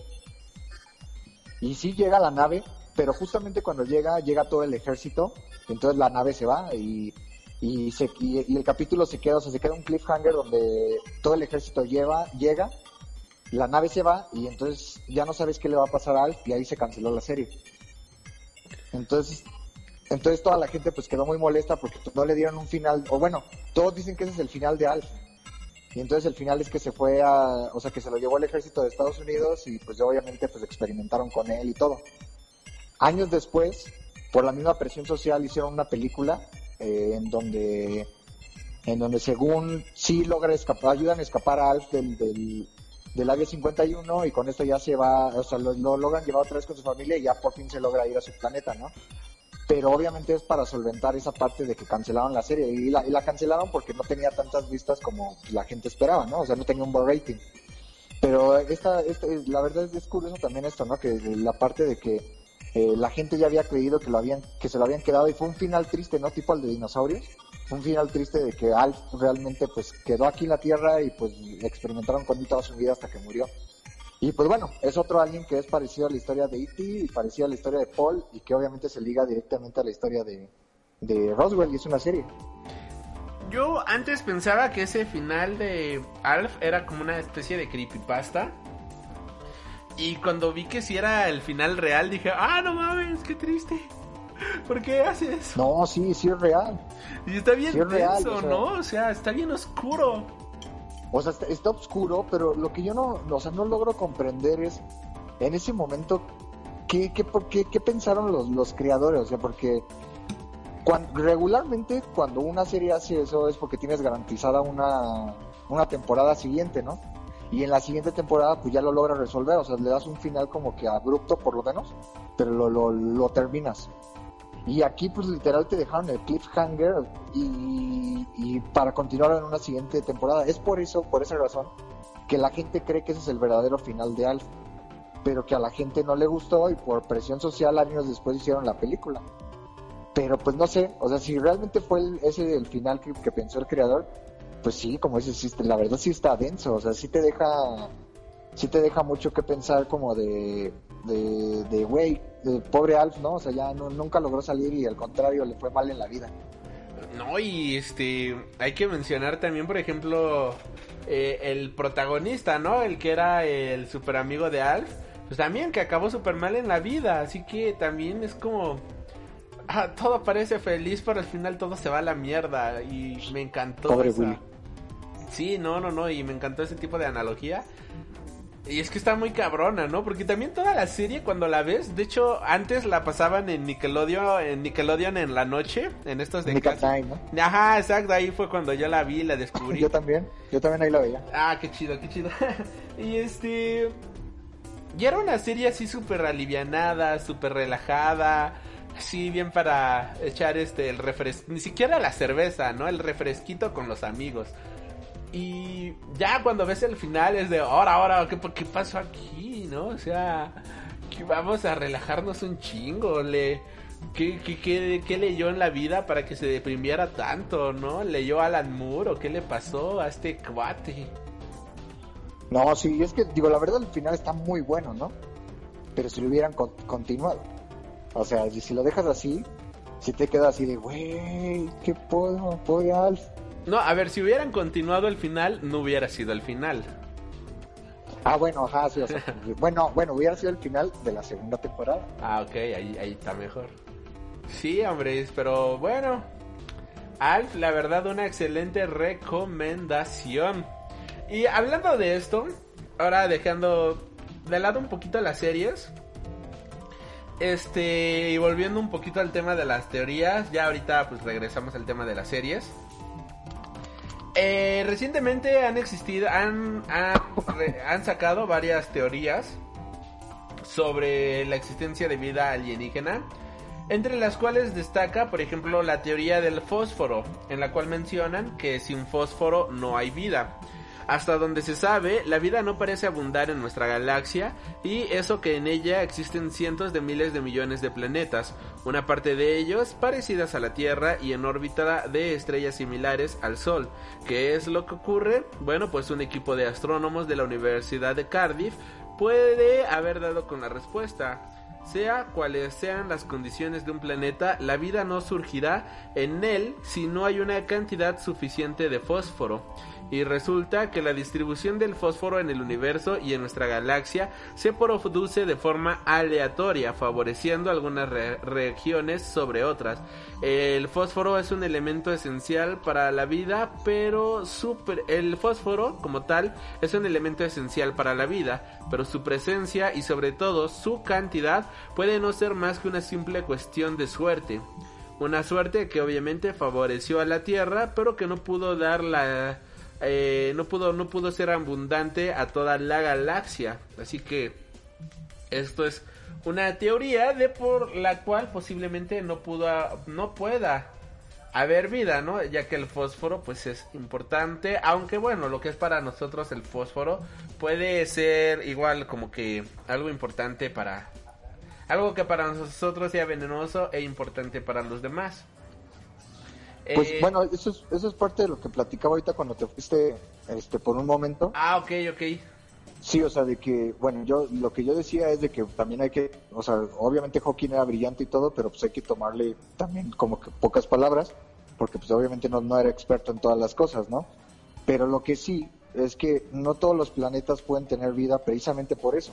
O sea, existen distintas condiciones que sí necesitan la vida para poder existir. En este caso, por ejemplo, lo mencioné el CHOMS, el famoso CHOMS, que es esta composición que tiene la vida, que es el, o sea, el, que es el carbono, hidrógeno, eh, oxígeno, nitrógeno, fósforo y azufre. Si no tienen estos componentes, no puede existir la vida, en diferentes proporciones obviamente, pero esto se necesita para que pueda existir todo. Eh, por ejemplo, en el caso de, de, de, esta de, de, lo que estás mencionando, pues sí, si no existen estos estos elementos, pues obviamente la vida no va a existir, pero también a esto debes de sumarle las condiciones que deben existir en su atmósfera y obviamente también eh, la distancia del Sol, ¿no? Puede estar muy cerca, puede estar muy lejos, eso quiere decir que pueda eh, haber mucho calor, que pueda estar congelado el planeta y o también que sea un planeta gaseoso, que sea sólido, eso son muchas condiciones las que pueden existir, entonces es por eso que si no existe la vida en todos lados, pero pues obviamente debe de existir, eso no, no, no, no nos lo quita. Sí, exacto. Y bueno, la siguiente teoría, pues es este, la teoría de que pudieron, ay, no sé qué hiciste, pero nos acabas de volar los oídos a todos. Ah, no tosiste, ¿no? Sí, estás diciendo. Espero no sea coronavirus. este, pudieron haber estado antes. Algunos científicos, como el astrofísico de la Universidad de Pensilvania, Jason Wright, miembro del Centro para Exoplanetas. Este. Ah, no te muevas, noticia aquí. Para exoplanetas y mundos habitables, creen que una especie tecnológica podría haber existido en nuestro sistema planetario en una época anterior al surgimiento de la humanidad en la Tierra. A su juicio, la razón más obvia para la desaparición de una civilización anterior a nosotros sería un cataclismo, ya sea un evento natural como un impacto de asteroide con la capacidad de extinción o autoinfligido como una catástrofe climática global. En ese caso, esa especie podría haber producido artefactos u otras señales tecnológicas que habrían sobrevivido hasta nuestros días. Buscar estos artefactos en lugar de microbios sería para Wright un camino potencial para resolver de una vez por todas la gran pregunta de la astrobiología. Y mira, y es justo lo que comentaba antes, ¿no? O sea, de que pudieron haber, bueno, la teoría de que los dinosaurios pudieron haber sido inteligentes, lo que menciona Mark Millar en los cómics de una civilización antes que nosotros, lo cual es bastante bueno. O sea, está bastante interesante y creo que es una teoría que yo sí la veo muy factible. O sea, yo sí la veo muy, muy, muy posible. O sea, si me dieras a, escoger entre qué teorías tienes que creer, pues yo creo que esta tiene mucho de donde podríamos cortar carnita. Joven Mike. Sí, pues este, pues no sé, o sea, no... eh, bueno, digo, aquí ya voy a meter mi, mi parte crítica, yo la verdad, yo sí ahí no, no lo creería, porque sí se necesitaría como que la, como evidencia, ¿no? O sea, un soporte, estas referencias que te digan que realmente sí pudo existir esto aquí en el, en el planeta, que hubo una civilización antes a la de nosotros, más allá de lo que ya conocemos. Eh, pero pues no sé, digo, es posible, ¿no? Este sería sería padre poder poder entender eso. O sea, si inclusive si, si hablamos de la panspermia es, es difícil de creerla a veces por por esto, por esto mismo. Este, pues pensar que hubiera otra civilización en el planeta antes de que nosotros, pues está complicado de creer. Sobre todo por esto, ¿no? Porque aunque hubiera habido un cataclismo y todo, pues la evidencia orgánica fósil siempre existe y pues no sé, lo único que existe pues es la, lo que conocemos, por ejemplo, en este caso de, de, los dinosaurios, ¿no? Que pues, de donde, de donde partes de que puede existir. Eh, y si hubiera habido algunos, algunos seres más inteligentes, pues también deberían existir evidencia fósil sobre, sobre estos, eh, lo cual nos diría que a lo mejor sí pudieron haber existido, más allá, digamos, de la tecnología, como mencionas, que a lo mejor eso puede puede irse de, de- desintegrando, ¿no? Porque no, al final no es orgánico, pero por lo menos la evidencia fósil sí debe de existir y pues se, de- se vería, ¿no? En dinosaurios este, orgánicamente más evolucionados o que no sé, que tuvieran diferentes órganos o incluso este, diferentes este, eh, puntos fisiológicos que fueran diferentes a los dinosaurios que conocemos, que nos dieran indicios de que verdaderamente sí se eran más evolucionados. Digo, los, los dinosaurios evolucionados que conocemos pues son los velociraptores, ¿no? Estos que pasaron a ser este, posteriormente las aves. Pero de ahí en fuera, pues no, no existe un eslabón que, ah, por lo menos hasta ahorita, que digamos, ah, este pudo haber sido, no sé, tipo humanoide o, o que se desplazaba de esta manera. No, pues no, nada. Entonces ahí sí, sí metería mi parte crítica. Pero no dudo que sí esté chido, incluso creo que sería padre como para hacer una película o una serie por eso estaría estaría súper chido. Y este. Y si realmente existe, pero nos lo están ocultando. Y si la verdad está allá afuera y no nos la quieren. No nos las quieren soltar. Pues es que puede ser, puede ser, o sea, inclusive por ejemplo aquí ya se metería la parte de hombres de negro, ¿no? Men in Black. Ah, ¿Quieres mencionar la película? Igual aquí la traigo, pero si tú quieres mencionarla. Men menciónala, menciónala. Pero o sea, nada más digo, era como para ligarlo, ¿no? O sea, tanto películas como cómics. Qué, qué, qué- qué bien bajado está ese balón, muchacho. la verdad, la verdad estuvo bastante, bastante bien. Y bueno, pues como bien hablamos, pues estas teorías. Men in Black, una película bastante famosa, bastante conocida, basada en un cómic de el mismo nombre, que es una serie eh, dirigida por Barry Sonnenfeld que está basada en los cómics de Malibu Marvel que llevan por nombre de Men in Black, escritos por Lowell Kunigman. Y bueno, la primera película de los Hombres de Negro fue realizada en el 97, la segunda película de Hombres de Negro 2 en el 2002 y la tercera película de Men in Black 3 fue realizada en 2012, la cuarta película de Men in Black International en 2019, pero en esta ocasión a cargo de Amblin Entertainment producidas y distribuidas por Columbia Pictures. Debo de ser honesto, yo nunca he visto Men in Black 3 y tampoco he visto Men in Black International. Eh, no, no, no sé, tengo, tengo miedo de verlas todavía. Incluso la 3 todavía me da, me da cosita verla. Siento que le tengo tanto cariño a esta serie, a esta saga, que si veo esta sería como... Ah, están violando todo lo que yo creía de niño, ¿no? O sea, es una tontería, lo sé, pero al menos así es como yo lo veo. Que por cierto, Men in Black 1, Men in Black 2 y Men in Black 3 fueron dirigidas por Barry Sonnenfeld. Mientras que Men in Black International ya fue dirigida por F. Gray Gray. También este el equipo creativo de las primeras tres películas, incluso la del 2012, pues estuvo a cargo de Robert Gordon, o sea, estuvo a cargo de las mismas personas, Ed Solomon y Ethan Cohen, mientras que en esta ocasión para Men in Black 3, digo International, pues ya cambió el asunto, ¿no? Hablando de las películas, Men in Black es la es una película que sigue a los agentes J y al agente K, miembros de una organización top secret que eh, se encarga de este de ser una policía que monitorea la actividad alienígena en la Tierra. Después de que el agente K este eh, bueno, es que si somos muy honestos, ¿quién ha visto Men in Black? O sea, al menos estas dos películas. El punto es que hay un policía que al inicio no cree, ¿no? En los... Eh, eh, en este tema y después pues ya se vuelve un superagente y tenemos que es esta policía que se encarga de resolver temas así en lo oscurito sobre alienígenas. Y creo que ese es uno de los mayores atractivos de esta película. O sea, porque te lo toman como una organización completamente secreta que se encargan de hacer cosas completamente secretas.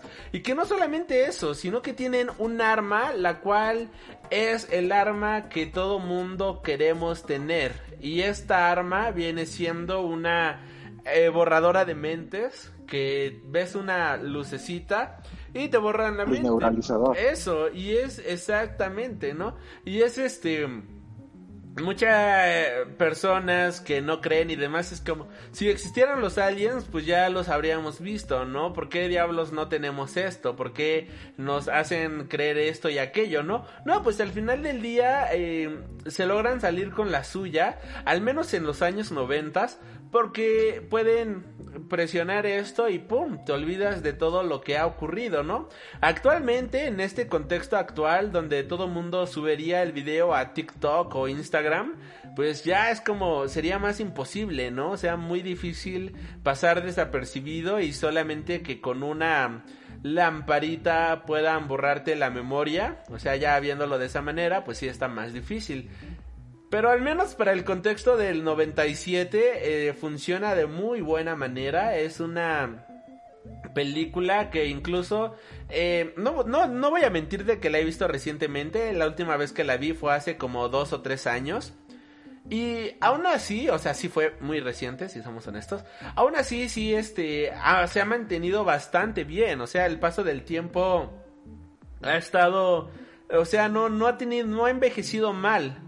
A diferencia de otras películas que las ves actualmente y es de no manches, o sea, sí está muy este sí envejeció muy gachito, ¿no? Que ves actualmente y dices, "Ay, ok, el paso del tiempo no fue muy favorable para X o Y película o cómic, mientras que en este caso la verdad es que tú ves esto y y te la pasas bastante bien con esta película. Si dices, bueno, voy a agarrar una cervecita con cual las primeras dos, las demás yo no puedo hablar porque no las he visto. Pero dices, ok, voy a destapar una cervecita y voy a disfrutar de esta buena película. Voy a este a gozar esto, ¿no? Y es una muy buena película de ciencia ficción que nos presenta una historia bastante buena, bastante genial. Y Vaya, no sé qué, qué podamos decir que no se haya dicho de Men in Black, joven Mike. No sé qué, qué gustes agregar. Y pues bueno, a mí también son películas que me gustan mucho. Eh, yo sí te recomendaría que vieras la 3. La verdad es muy, muy, muy, muy buena. Eh, para mí la peor es la 2. La 4 no la veas, la International, esa no la veas. Pero la 3 sí, esa sí tienes que verla. De verdad es, es no, es súper bonita y aparte la historia está genial. De verdad, de verdad. Ahí para que veas, ahí se meten los viajes en el tiempo. Hablando de viajes en el tiempo. Ajá, hablando de viajes en el tiempo. Entonces está genial esa película. Y también algo interesante de esta película es porque se basa en la leyenda ¿no? de los hombres de negro.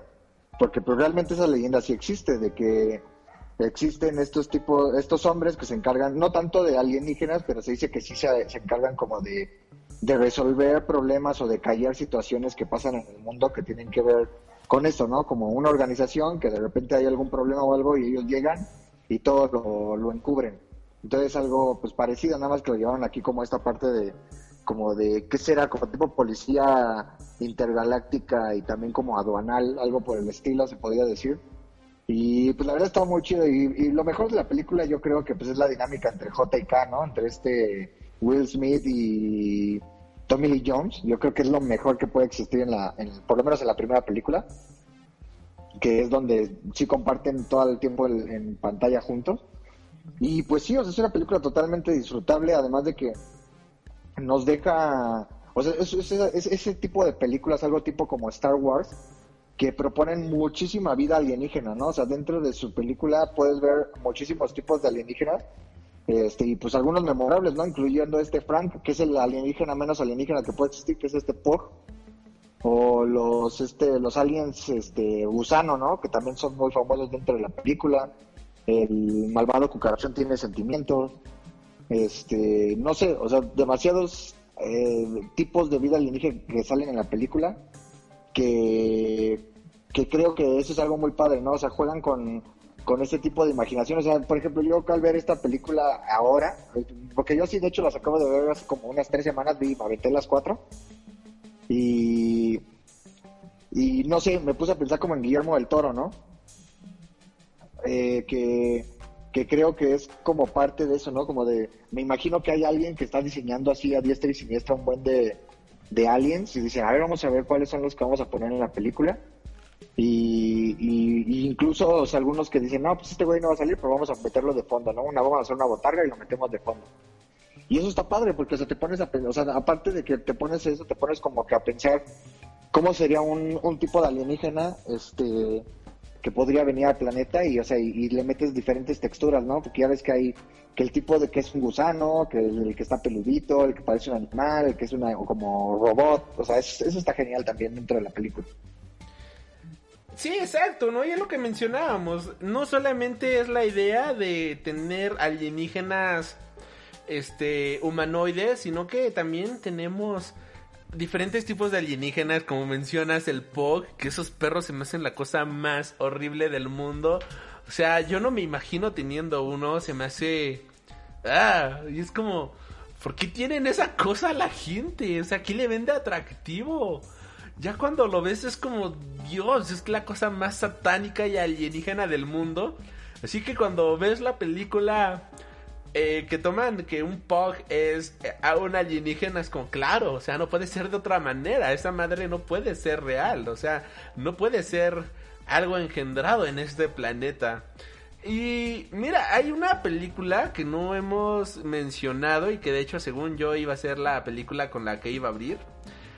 Y estamos hablando de Dance la Moon o Viaje a la Luna.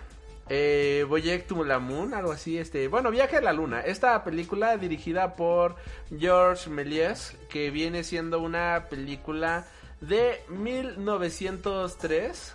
O sea, ya, ya cumplió sus 100 añitos.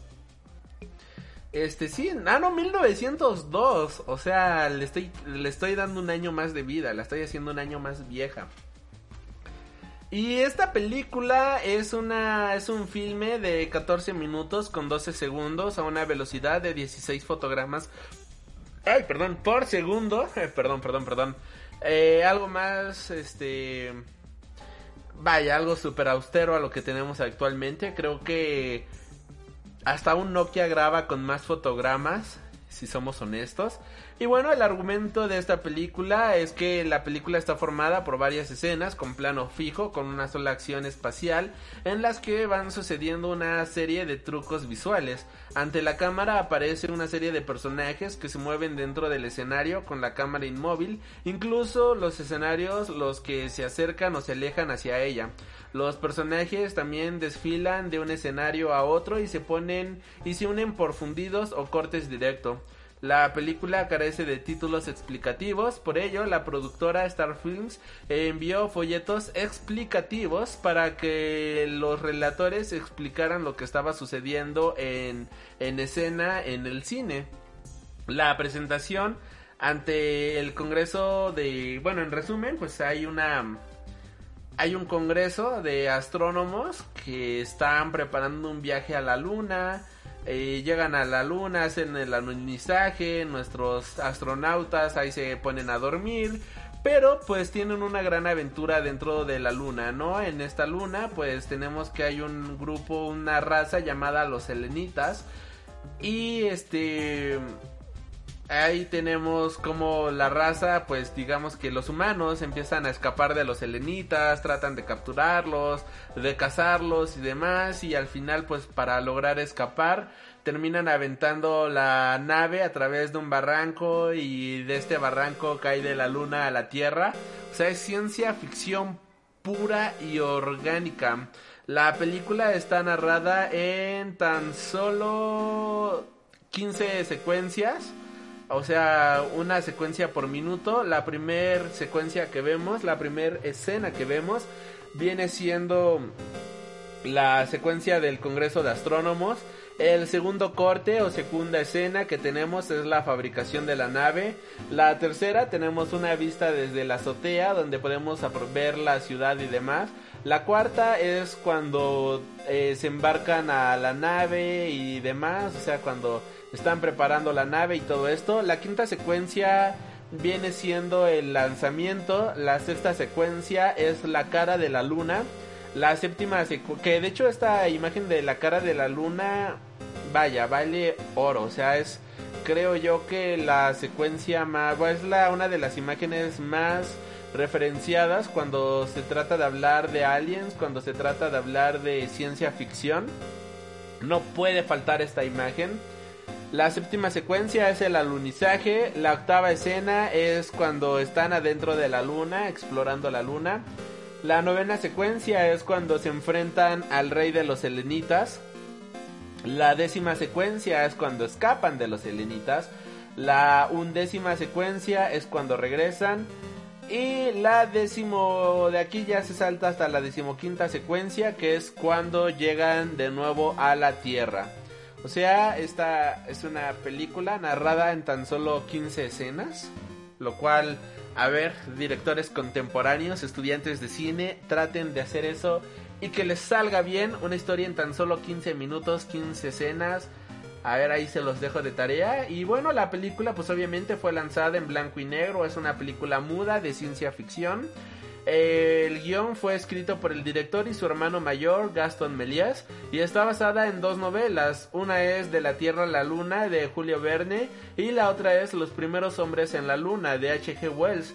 La película, como bien mencionamos, dura 14 minutos con 12 segundos, y pues es un clásico de la ciencia ficción un clásico de la cinematografía y si te dices ser amante del cine, este es un filme que no puede faltar en tu colección y que debes de ver por lo menos una vez en tu vida. Joven Mike, este, no sé si gustes comentarnos algo sobre esta película. Sí, bueno, digo, creo que ya la describiste muy bien, pero además, este, bien lo mencionas, este, esta película es considerada la primera película de ciencia ficción entonces yo creo que si eres un amante de la, de la ciencia ficción, pues tienes que ver esta película, ¿no? Eh, para muchos es la primera película de ciencia ficción, entonces pues es un clásico de clásicos que tienes que ver, sí o sí. Y pues bueno, digo, no sé, joven.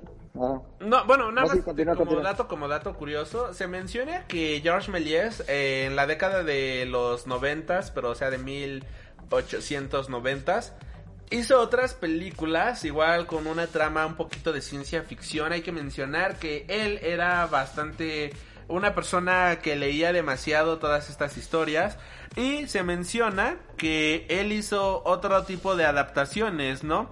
Tristemente, la mayoría de su cine ya no vive, ya no logró sobrevivir actualmente debido a que muchas de sus películas fueron fundidas para ocuparlo como material para la primer y primero o segunda guerra mundial.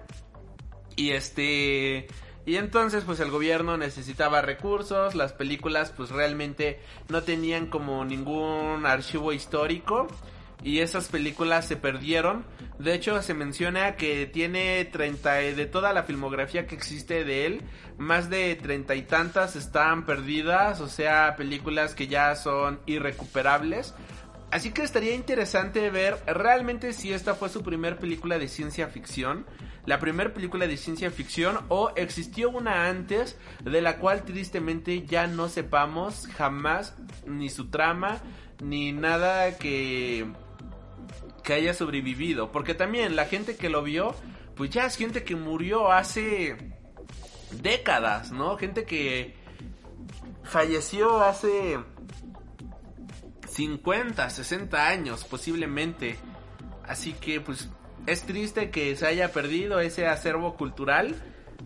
Y bueno, pues por el momento Un viaje a la luna va a ser considerada la primera película de ciencia ficción, aunque todavía está en debate si realmente fue la primera o hay alguna que tristemente no haya sobrevivido. Sí, exacto. O sea, de hecho, pues, eh, es posible que sí haya existido algo muchísimo antes, digo, habiendo toda esa literatura de ciencia ficción que existe desde hace cientos de años, eh, pues es posible que sí haya existido alguna de esas, alguna película así, pero bien lo mencionas, esta es la primera, la película con la que se tiene registro. Entonces, si las demás no tienen, pues lástima, o sea, no, no, no podemos contabilizarlas, pero es la primera con la que se tiene registro. Entonces, es por eso que por muchos es considerada la primera película de ciencia ficción de la historia. Así es, y ahora sí, bueno, pues continúa con lo que ibas a mencionar, creo que te interrumpí descabelladamente. Ah, no, te, iba a comentar que, qué te parece si hacemos como este, menciones especiales o algo por el estilo para que no se alargue más. Este, porque digo, ¿qué es esto? ¿Mi gala o qué? Sí, no manches, ya vamos para tres horas. Y este. No, pues creo que este tema, la verdad, yo me quedé con todavía muchas películas, con muchos cómics. Nada más para mencionar rápido con lo que me quedé, pues quería mencionar Atari Force y Guardianes de la Galaxia. Quería mencionar Star Wars. Quería mencionar la saga de Alien. De hecho, aquí tengo todavía abierto todas estas pestañas y demás. Pero este quería mencionar todavía también algunas otras este, teorías científicas. Eh, ¿Qué te parece si en lugar de menciones especiales dejamos esto para un segundo programa? O sea, para que haya una segunda parte, porque la verdad considero que son películas que sí vale la pena mencionar y este y estaría gacho así nada más dejarlas recluidas, recluidas, ¿no? Así de lado y ya podemos Va, en otro en otro programa sin ningún problema. Sí, digo, igual sería padre, ahora que ya la gente ya, ya escuchó esto, que la gente nos dejara también sus comentarios, sus... Digo, primero si quieren la segunda parte, y, y también como que sus, sus opciones, ¿no? Quizás a lo mejor se nos olvidan algunos algunas este, películas, series, cómics, libros, o sea, que nos den sus recomendaciones también, o incluso personajes de la ficción, ¿no? Que sean este, aliens, o las teorías también que ellos tengan, y pues las compartimos por acá. Sí, igual, bueno, aquí el joven Gerardo comenta que ya duró mucho, pero está chido el cotorreo, así que muchas gracias por estar aquí, presente. Y este... Gracias, gracias. Ya saben, igual comenten, como bien menciona el joven Mike, este, que qué series les gustan a ustedes, qué películas este, les gustan a ustedes, cuál es su favorita de Aliens, cuál es su teoría favorita sobre ovnis. Así que todo esto, por favor, en la cajita de los comentarios. Estaría genial ahí leerlos. Este, no, no sé si Spotify te permite dejar comentarios, pero al menos en iBox, en Mixcloud sí te deja dejar comentarios. Se me pasó leer los comentarios del programa pasado, la verdad es que no los tengo aquí a la mano, una disculpa, pero siempre los leemos, de verdad siempre los leemos, este, por ejemplo, me acuerdo de un cuate que mencionaba, este, que el audio, ¿no? De joven Mike, ahí, se quejaban de tu audio, mi querido Mike, pero dije, bueno, ya, ya estaremos mejorando, no se preocupe. El, programa, está chido. Sí, este, pues mira, por ejemplo, aquí es que, ay, bueno, eh, Anónimo menciona, mira, hasta fue Anónimo, ni siquiera dejó su nombre. Pinche audio culero del Mike, mejoren. Yo le respondí, gracias por tu comentario, nos ayuda a mejorar, ya iremos mejorando, ¿no? Ya. O sea, la, Gracias. Gracias, gracias, gracias. Igual nos mencionan, este, no sabía que el tío Cine Conflicto tenía un podcast, ¿no? Bueno, como tal, este no es el programa de Cine Conflicto. Él, este, lo encuentras como tal como Cine Conflicto, no, eh, fue nuestro invitado más que nada, o sea, no, no fue este, no, este no es su programa. ya lo, luego lo invitaremos para próximos programas más adelante. Este, en general, pues bueno, no, no hay tantos, este, no hubo, no hubo así muchos comentarios. La verdad es que la mayoría fueron en redes sociales comentando que todavía no habían visto la tercera temporada.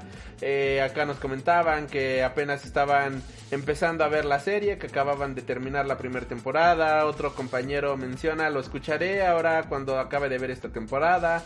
Así que bueno, en general esos fueron los comentarios, ¿no? La mayoría creo que todavía no ha acabado de ver, no ha acabado de ver Dark, lo cual me, me, me, me sorprendió, ¿no? Yo dije, ay, a lo mejor y yo pensé que ya la mayoría lo habría acabado de ver y no, la verdad es que mucha gente nos ha dejado eh, los comentarios de que sí van a escuchar el programa, pero cuando acaben de ver la serie. Creo que ya aprendieron que aquí cuando hablamos de una película o serie siempre hablamos full spoilers, así que no, no se quieren arruinar esa parte.